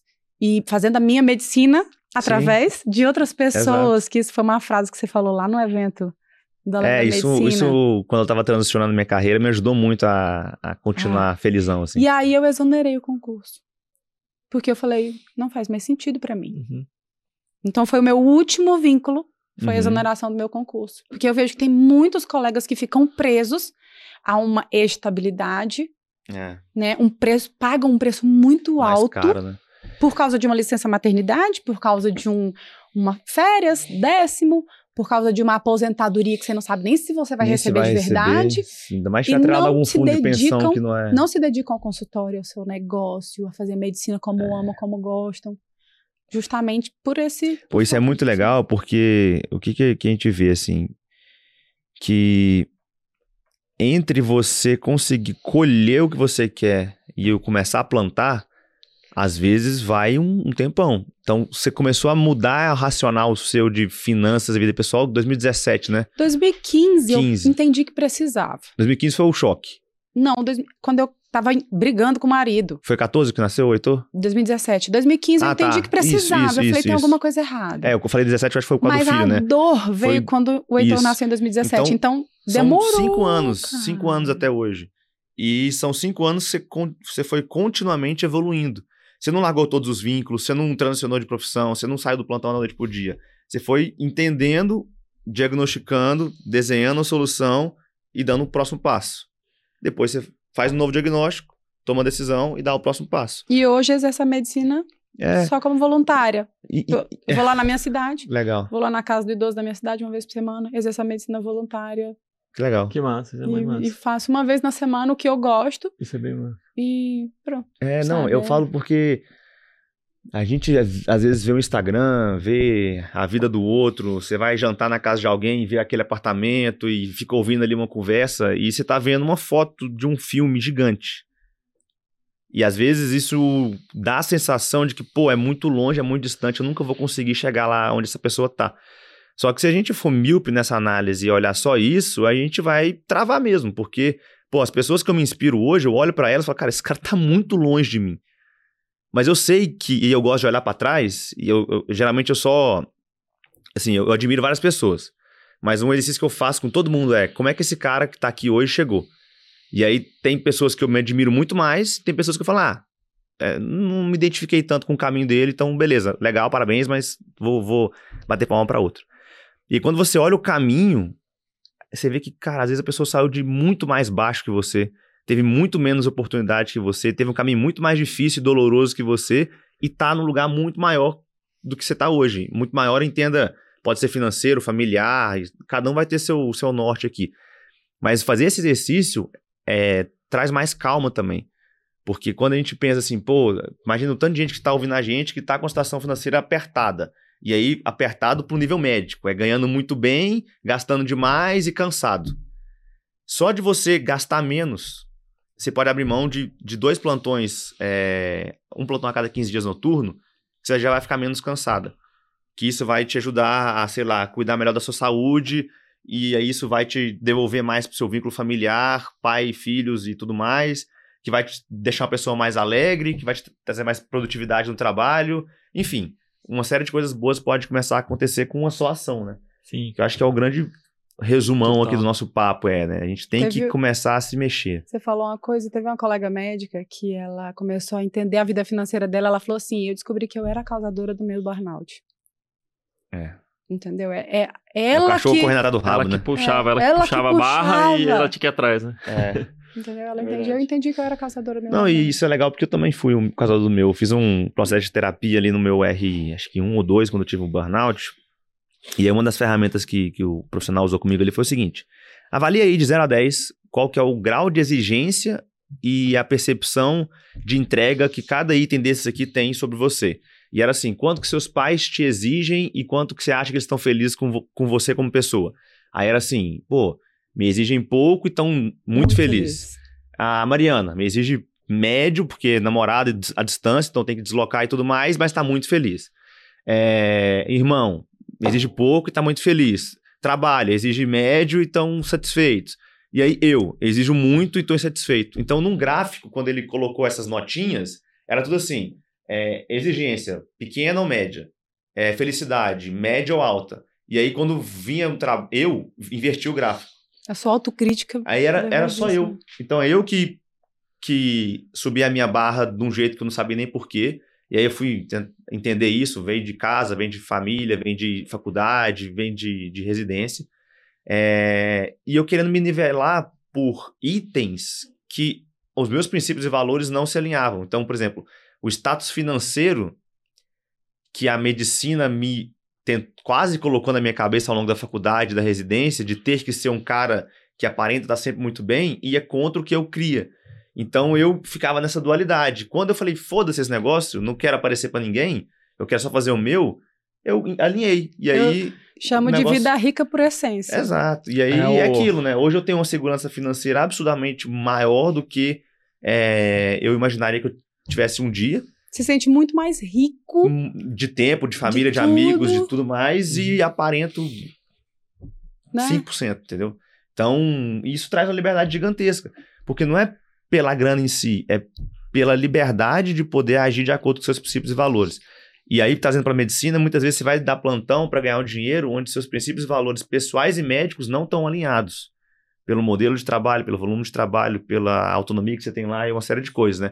E isso um dia, ok, mas isso rotineiramente na sua semana e ele te pagando cada vez menos, te deixando mais puto cada vez mais, isso vai criando uma bola de neve ali que um dia explode é, num burnout ou em alguma outra coisa, né? Esse negócio da, da jornada do autoconhecimento, acho que é muda, né, a perspectiva é, da pessoa. Porque tem que fazer terapia. Não, tem que fazer, tem que fazer, é, é importante. demais. É. Porque eu acho que a, a Suzana, ela se encontrou e ela se encontrando, entendendo o que, que ela queria, o que, que ela valorizava, o que, que ela não valorizava, o que, que ela abria mão, o que, que ela não abria mão, ela conseguiu ter o resultado que ela tem hoje e impactar as pessoas, né? E aí uma pergunta aqui, só pra gente já meio que amarrar as pontas também, Suzana. É, o pessoal pergunta muito, né? É, como que eu posso ter outras fontes de renda, né, sendo médico, é, além da medicina, né? E aí a galera pergunta assim, ó, o que que dá mais dinheiro, né? É. O que que, bom, pra onde que eu vou? Dar mais dinheiro ensinar curso de finanças, ensinar consultório, ensinar... O que que eu vou ensinar? Aí eu falo, você não vai ensinar nada, você tem que primeiro entender um problema que existe no... Se encontrar, né? Quem, entender quem é você, qual é a sua demanda, o que que você é bom e entender quais são os problemas que existem hoje na sociedade, e são inúmeros, que tem uma lacuna gigante que você pode preencher, que você resolver. pode, às vezes você tem a capacidade já sua de resolver esse problema e ajudar as pessoas, é igual você. Você percebeu que dentro da sua realidade, da sua história, essa identificação que você tem com o público feminino que é muito legal também, né, que são as médicas. Você entende a cabeça delas, você entende o que, que elas passam, você entende que elas não sabem o básico, que pode ajudar muito, pode trazer muito valor. Então você traz muito valor. Então você trazer muito valor dentro de um de um é, de uma estrutura, né, de ensino que você construiu, é isso que faz retornar para você no final das contas, porque você está entregando antes de, de receber. Então, é, eu acho que as pessoas têm um pouco de dificuldade de enxergar isso, principalmente o médico, que ele acha, não, o que, que dá mais dinheiro? Vou fazer o que dá mais dinheiro. Até em especialidade, às vezes tem esse raciocínio, né? Resolve primeiro o problema das pessoas, resolve bem, cobra, né? e aí depois você cobra. É... Depois o retorno meio que vai ser natural, entendeu? Não, não adianta você querer colocar o dinheiro na frente que, cara, vai dar errado. Não essa, tem como. Essa pergunta você pode até ganhar é... dinheiro, mas é. no final você não vai ser feliz. Hoje eu tenho essa... uma certeza, só te cortando, desculpa, Suzana. Hoje eu gero muito mais do que eu cobro. Isso eu Exatamente. falo sem piscar. Mas essa pergunta, ela vem de alguém que está vivendo ali na, no básico, tipo, ela só ganha dinheiro para tentar manter o básico, ela ainda não conseguiu subir ali a pirâmide. De Maslow, né? Né, pra Por incrível que pareça, né? A parte espiritual. Ela tá no desespero de dizer assim: o que, que vai me dar dinheiro que eu tô precisando? Eu tô, é. com, eu tô com uma aluna assim, ela ganha 30 mil reais, um custo de vida elevadíssimo, com dívida e ela precisa ganhar dinheiro urgente. A pessoa ela não, ela tá tentando custear o básico ainda. A caiu na areia movediça está se mexendo, né? Se debatendo é, ali. Então essa pessoa ela não consegue enxergar essa entrega uhum. de valor para que ela tenha o ganho posterior. Ela não Sim. consegue, ela está no sufoco. Então entra esse esse ponto da organização financeira E antes da organização financeira, você vem, vem de uma mudança de mentalidade, gente, porque Uhum. a escassez, talvez, que você viveu na sua família, as crenças limitantes que você teve, traz essa, esse, esse é, comportamento. Porque hoje, lidar com dinheiro, tem uma frase do, do livro Psicologia Financeira, do Morgan Housel, que ele fala assim. É a forma com que você lida com dinheiro não tem nada a ver com quão inteligente você é, com quão você sabe, com como, mas tem a ver com o seu comportamento. Sim. E aí as pessoas querem lidar com o dinheiro de forma racional, mas não não entende por que, que você se comporta, por que, que você gasta, por que, que você consome, Uhum. por que, que você quer mostrar uma coisa e depois você meio que depois tem que trabalhar o dobro para mostrar para as pessoas um resultado que nem você tá feliz Gostaria, com né? aquilo. Uhum. Então, há muita parte comportamental que tem que ser resolvida, que tem que ser trabalhada. É a parte do autoconhecimento Sim. que envolve finanças e que, no final das contas, envolve tudo. Porque vai envolver como que seu o seu relacionamento está com seus filhos, sua saúde e o equilíbrio da vida. Não tem ninguém que consiga manter um bom relacionamento, um romantismo, um carinho, um amor endividado, trabalhando pra caramba, deitando na cama, preocupado com a fatura do cartão de crédito, não sei o quê. Como? Vamos sentar aqui, assistir um filme, tomar um vinho e.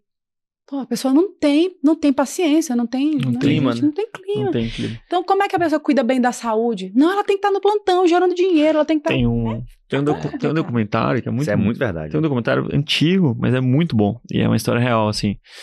Que é, outro, é outro nível, né, de, de drama, mas é um drama um pouco parecido, guardado as devidas proporções, que, com que o médico vive. Muitas vezes o médico que, que...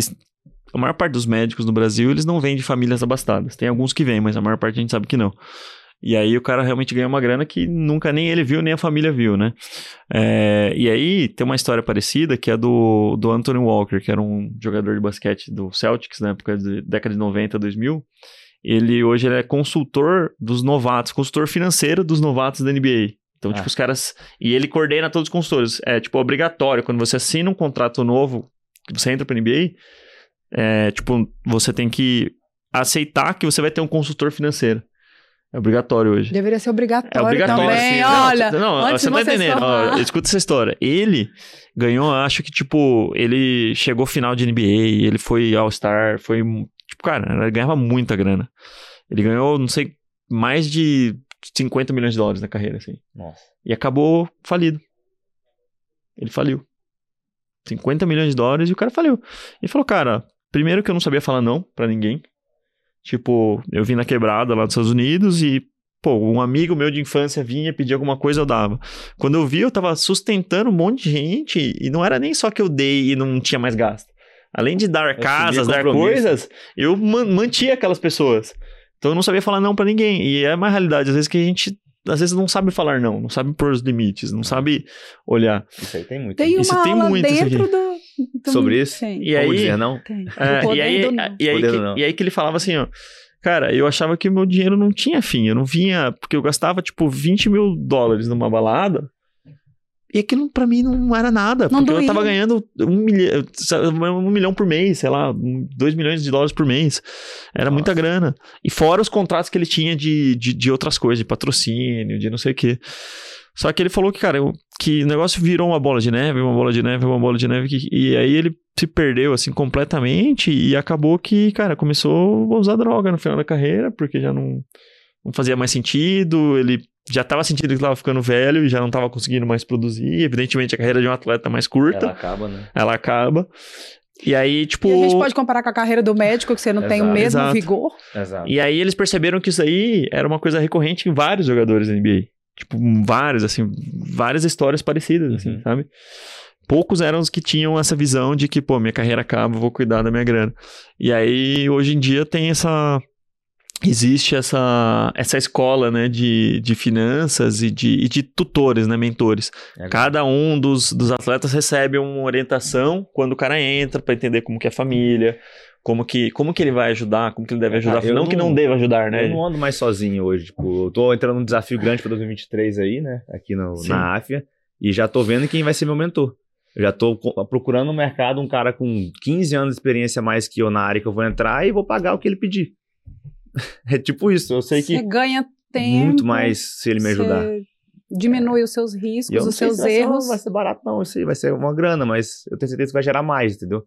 Porque é aquilo, eu aprendi que se você primeiro se alinha com princípios e valores, isso é super importante, mas depois você recebe a ajuda de quem já passou por onde você quer passar agora, é, é inteligência isso. Economia, né? Pensa que na faculdade a gente pagou por isso seis anos, né? Você paga pro professor por quê? Pra ele te ensinar coisas que ele sabe se não.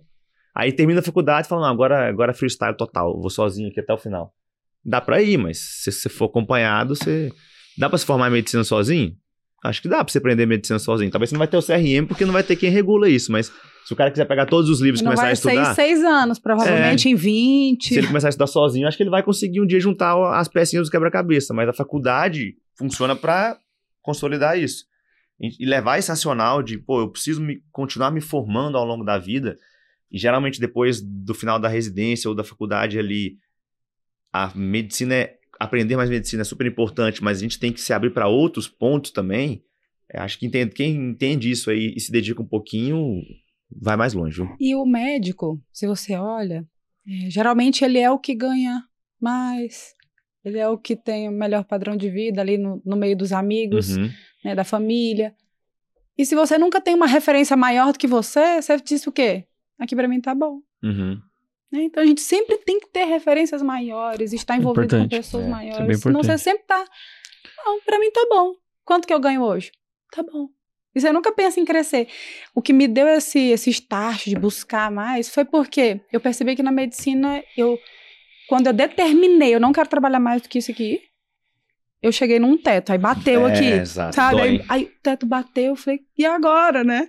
A gente fez até um criativo assim um Eu dia. falei, põe o teto, né? Bateu o teto aqui, Você eu falei, subiu na escada. Bate cadê a escala? Não tem escala, não tem escala. E lembra que eu falei assim, eu não, não tenho capacidade para empreender. Uhum. Então, por isso que eu fui para os investimentos primeiro. Mas estudando os Não, você tá investimentos. empreendendo hoje, pô. Você é uma baita empreendedora. pois é, mas foi depois de investir que a, A coragem chavinha veio, né? e a coragem. Não é coragem, é, é condições. Né? O medo é maior do que a É. coragem. o juiz é Com maior. né? certeza É, o medo é maior do que a coragem. Legal. Eu fui abraçada no medo. Digo, vamos nós dois juntos, meu filho, porque. Como que surgiu essa ideia de vocês é, construírem esse curso aí? É, meu esposo é educador físico. Uhum. E aí ele trabalhava como personal na minha Tá aqui o cidade. Sidão aí. Tá aqui. E aí ele falou assim: não, eu vou estudar sobre marketing digital. Uhum. Engraçado isso, porque ele chegou pra mim falou assim: amor, eu vou comprar um curso, seis mil reais. Eu disse: o quê? Aí ele disse assim: e eu vou comprar. Tô te contando, tô te pedindo. É, ele não chegou assim pedindo minha opinião. E eu falei: tudo bem. Eu confiei nele, Uhum. porque ele estava muito decidido. Em nenhum momento eu questionei. Porque ali naquele momento as nossas finanças já eram juntas, Uhum. porque a gente já passou por várias fases de finanças, assim, já separado. É, já é tipo igual a Mariana hoje, assim, amor, passa no meu cartão no seu. Eu olho pra ela e falo assim, Qual é a diferença? no final vai dar na mesma, entendeu? Passa onde você quiser. E aí ele decidiu fazer. Tá, isso é a mesma coisa. É. Thaís. E aí ele falou assim: estuda você também, amor. E eu falei, pra quê? Ele disse, sei lá, estuda. é, Às vezes serve um pouco pra você na sua profissão, né? Dentro do, Sim. de divulgação da geriatria e tal. Eu falei, tá bom. Começamos a estudar juntos. E aí ele perguntou: se você fosse ensinar algo, você ensinaria o quê dentro da medicina? Para cuidadores, né? Dentro da geriatria? Eu falei, acho que eu não ensinaria nada dentro da medicina, não. Acho que eu ensinaria finanças para médicas. Que era a dor que você tava vivendo isso ali era, na em- pele Isso era tempo. em 2019, fevereiro, março. Então eu já tinha passado por essa fase, já estava vendo as amigas, tentando ajudar. E ele olhou para mim e o olho dele disse assim: que interessante. Eu não tinha dúvida, eu não estava. Mas assim, não foi algo de mim, gente, foi um clique. Uhum. Finanças para médicos. Ele disse: vamos fazer?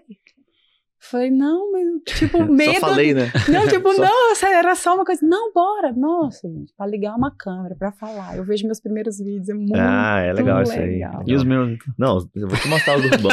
E aí, olha, Primeiro que não rolou os primeiros vídeos, né? Ligou a câmera. E a travava. loucura, a loucura. Eu, quando a gente decidiu, aí eu engravidei com o Dil. hum. Tipo, o, pro- o projeto mal começou, parou, né? E aí eu tenho uns vídeos gravando deitada, assim, inclinada na cadeira. Como é que tem que ser a reserva de emergência? Com a barriga Cara, até aqui, né? É. Não, não tinha barriga, eu tava com seis semanas, Ah, tá seis, verdade, dez teve no semanas. início lá, né? é, Verdade. só que de repouso eu não podia levantar. Hum. Pra você ver como a gente quer fazer, a gente Faz, vai né? lá e faz, né? Sidney teve um problema pulmonar, ele teve derrame pleural no, No. em, em outubro de 2019. Minha, minha avó foi pra UTI. Sei que minha filha, assim, ela é um verdadeiro milagre. Legal. sabe? Que Então, massa. então começou aí o projeto, mas 2019 foi assim, Furacão, né? furacão. Aquecimento para 2020. Isso. Nossa. 2019 foi aquela preparação. Já tomou bastante foi, porrada também. sabe o que, É. que 2019 deu pra entender? Hum, Sozinho a gente não vai conseguir. Hum. Vamos entrar numa mentoria? Sim, sim. Foi sim. aí. Aí, no final de 2019, eu já com 30 e tantas semanas de Uhum. gestação, sozinha a gente não vai conseguir. Vamos entrar numa mentoria? E a decisão de entrar numa mentoria, sendo que você ia ganhar bebê no mês seguinte, porque É. foi em dezembro, vamos. E, cara, que medo vamos, né? total. É. E a gente decidiu. Aí em 2020 vem aquela história de gravar o curso do nascimento da filha, de pandemia e. É, pô, uma coisa que eu tenho certeza, quando tiver bem, se Deus me permitir, velho e chato, é, eu vou me arrepender muito mais das coisas que eu deixei de fazer do que das que eu tentei e não consegui, ou tentei e não deu, não deu certo. Porque imagina só se eu tivesse com essa vontade até hoje. Ah, um dia eu vou fazer, um dia eu vou fazer. Um dia passou e você não fez, né? E aí que as colegas, os colegas médicos chegam com 20 anos de consultório, 20 anos de profissão e estão na mesma, na mesma, É. na mesma, Uhum. Né? Pô, baita tocação de ficha. hein? Baita sacação de ficha. Muito bom. Ah, a gente não, não falou como é que o pessoal te encontra nas redes sociais, Sim, Suzana. na rede Importante. O- O, social- livro a gente já viu aí, tá? Fica essa dica pra todo mundo, gente. Gente, Pra fica a todas, dica. todas, né? Todas. Assim, eu me lembro até na venda da, da Além da Medicina, a menina falou assim: eu queria uma indicação de livro, assim, pra uma pessoa retardada. Aí eu falei: não, retardada eu sei que você não é. Mas, pra quem quer começar do menos, Menos um. menos um de conhecimento, Legal. o livro é. Ela perguntou: eu quero uma indicação de livro, cara. então, esse é o livro. Nas redes sociais, Doutora Investidora, DRA. Esse não é muito bom, né? Muito bom, é. Doutora Investi- Mas não começou com esse nome. Não? Não. Começou Rentab Med. Pô, aí Não, as ruim, pessoas? Renata. Esse é ruim. É, esse, aí é tem, ruim. esse é nome de empresa de contabilidade. Rentab É. Med. Aí as pessoas me chamavam tanto de Renata, de Renata. Renata. Era porque era Rentab. Renata. Eu falei, poxa, amor, eu acho que esse nome. não tá. Renata. E aí nasceu a doutora investidora. Nem sei quando foi, assim, se foi em 2000. Sei que Legal, nasceu legal. a doutora Legal. investidora. Suzana Garcia. E hoje, Suzana hoje você Garcia. tem o, o, o, o seu infoproduto e o suporte avançado, tipo, como se fosse uma mentoria. Tem como o que é? livro, o, o curso Suporte Avançado de Vida Financeira Uhum. para Médicas, que é o SavMed. E a gente tem a mentoria, que é o SavMed Plat. Legado. que aí é um contato mais próximo, um pequeno grupo, levando colegas assim que já têm patrimônio, mas fica perdida, sendo condu- conduzida por gerente, ou então Sim. por um assessor que ela não tá, não Ah, tá se sentindo é- segura, é um porque o problema longo, né? é insegurança. E É. você delegar total e fechar o olho e confiar é complicado. É Cara, difícil. Quantos casos de colegas médicos que deixaram tudo na mão do marido, pegaram um cano de 20 anos de trabalho e hoje estão zeradas? Eu não Hum. tenho só um caso. Isso pra mim dói muito. Nossa. Sim. Dói doido. muito, entendeu? Então, você não vai pegar cano só de uma pessoa. Você pode pegar cano de qualquer pessoa se você não souber o básico, o mínimo. E aí é. Eu é e aí entra que- de missão. Missão. Porque É. muda o relacionamento, muda a sua profissão, você faz uma medicina melhor, você tem. Muda o futuro Cuida da dos seus filhos. tudo mais. Muda tudo, cara. É. Pra mim muda tudo. Por isso que eu falo, gente, é uma missão. Que pra mim, quando eu vejo a médica falando, essa colega que falou assim, Da filhinha, né? da filhinha, que a filha chegou, o filho dela chegou pra ela, mãe, eu prefiro ficar com a babá. Porque com a babá é mais legal, Mais a gente legal. brinca e tal. Ela mudou a vida dela completamente. Ela trabalha só duas vezes por semana hoje. Cara, ela falou, eu nem babá não tenho mais. É, então aí, olha. Tá vendo? Então é Às missão vezes o que pra você mim. paga é na missão. babá é o que você tá ganhando lá fora. Era, ela É, tinha enfim, um uns- vínculo que era só pra pagar babá e hora extra. É. Enfim, dá pra fazer muita conta aí e ficar mais então tempo. é, pra mim é isso, é missão, é, é isso. Muda É pra isso. mim a vida e a realidade da medicina. Cara, muito bom. Muito Legal, bom. Parabéns, Suzana. É, acho que a gente já te conhecia já, você participou já de vários eventos com a gente. Sim. E Mas é legal já puxamos tocar esse papo mais Mas é- profundo, é, assim. Esse papo mais profundo acho que é legal. É, a gente admira bastante sua história. Parabéns aí pelo, pelo que você é Ah, eu que agradeço o convite. Foi muito É, bom, muito bom. E foi muito bom e com certeza vai ser o primeiro de, de, de muitos toca-fichas aí. A gente vai te chamar outras vezes aí. Sim, sim. Chamar ela e a Aí- Pri aí pra Aí conversar volta agora sobre- pra falar de sobre mulher. investimentos, né? Sim, nossa, assunto infinito. Ah, É. infinito. Obrigada, gente. Não, Foi um prazerzão. que a gente tá vivendo aí de, Sim. de assuntos relacionados a finanças nos últimos meses no Sim. Brasil. Tem umas oportunidades boas, hein? Cara, é. Você é tem que comprar ao som do. ao som do. é Dos que é? trovões, É, dos trovões, vender ao som ao dos, som dos viol- violinos. dos violinos. acho que é a, ma- a maior oportunidade é você entender. Depois você comprando entende. Dos vendendo, canhões, eu acho, É né? canhões, trovões, é. é canhões. Cara, eu comprei Mickey, né, agora. Foi pra Disney, né? Foi pra Disney. Gastou em dólar, é. tá ferrado. Aí, aí eu dei uma segurada, mas eu tô, tô, tô segurando agora, cara. Buy and hold total aí, porque, Ah, tem que ter uma estratégia e É, seguir ela com porque agora tá, tá difícil. Mas Gente, valeu. mas obrigada. Admiro Imagina. também muito o trabalho de vocês. Desejo muito sucesso. Show. Deus abençoe aí. Amém. Só crescimento. Oscilações terão, Sim. Faz mas que seja assim, né? Pra Faz cima, pra cima. todo. Faz parte. Muito sucesso pra vocês. Bom, pessoal, é, sigam a gente, né, no, no- nas redes sociais aí. O, Quem não segue ainda, Toca compartilha esse podcast. com alguma, com alguma amiga. Esse aí, se vou pedir pra pra Ativa, alguma amiga, né? ativa as notificações aí no, no Spotify, no, no YouTube também, né? A gente tá Sim. toda semana. E rumo ao episódio 50, né? Daqui a pouco estamos chegando no A gente tá 50. em qual? né? 30 e alguma coisa, Estamos né? 30 e pouco, já perdi as contas. já. Deixa eu ver aqui. É qual bonito ver esse crescimento, É. né? É, então a gente É tá. A gente, cadê aqui, ó? Esse deve ser 32, 33 já. Tô bem. Ah, e eu queria agradecer o pessoal que avaliou o podcast, viu, gente? Boa. Passamos de 100 avaliações nota 5. Boa. Aí, ó. Aí. Era a meta do, do ano, batemos ela um pouquinho antes. Vou me inspirar em vocês pra começar meu podcast. Começa, Na verdade, o é podcast eu legal, já é comecei, legal. só que É, parei. começamos o nosso em abril, né? Foi abril que a gente começou?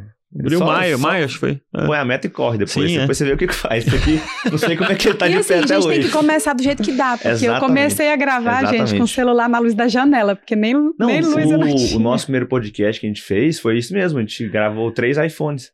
Era o meu, do Bernardo do Michael. Corta três lapelinhas, um computador no meio, um captador de som e isso aí. Depois, depois a gente viu o que, que fez. com o É. É isso, Aí uma câmera não pegou, dá, né? O- Uma câmera o não pegou, MCP a gente gravou no não Limpo. funcionou. No Limpo, a gente gravou no É. Limpo. Depois você aperfeiçoa. É. É, igual consultório. Começa, mas assim, começa de um jeito inteligente, mas depois você vai aperfeiçoando, entendeu? Show, gente. Esse Valeu mais obrigado um aí. Ficha e a gente se vê aí no- na próxima semana. Até a próxima. que vem. Tchau. Até Valeu, tchau, tchau.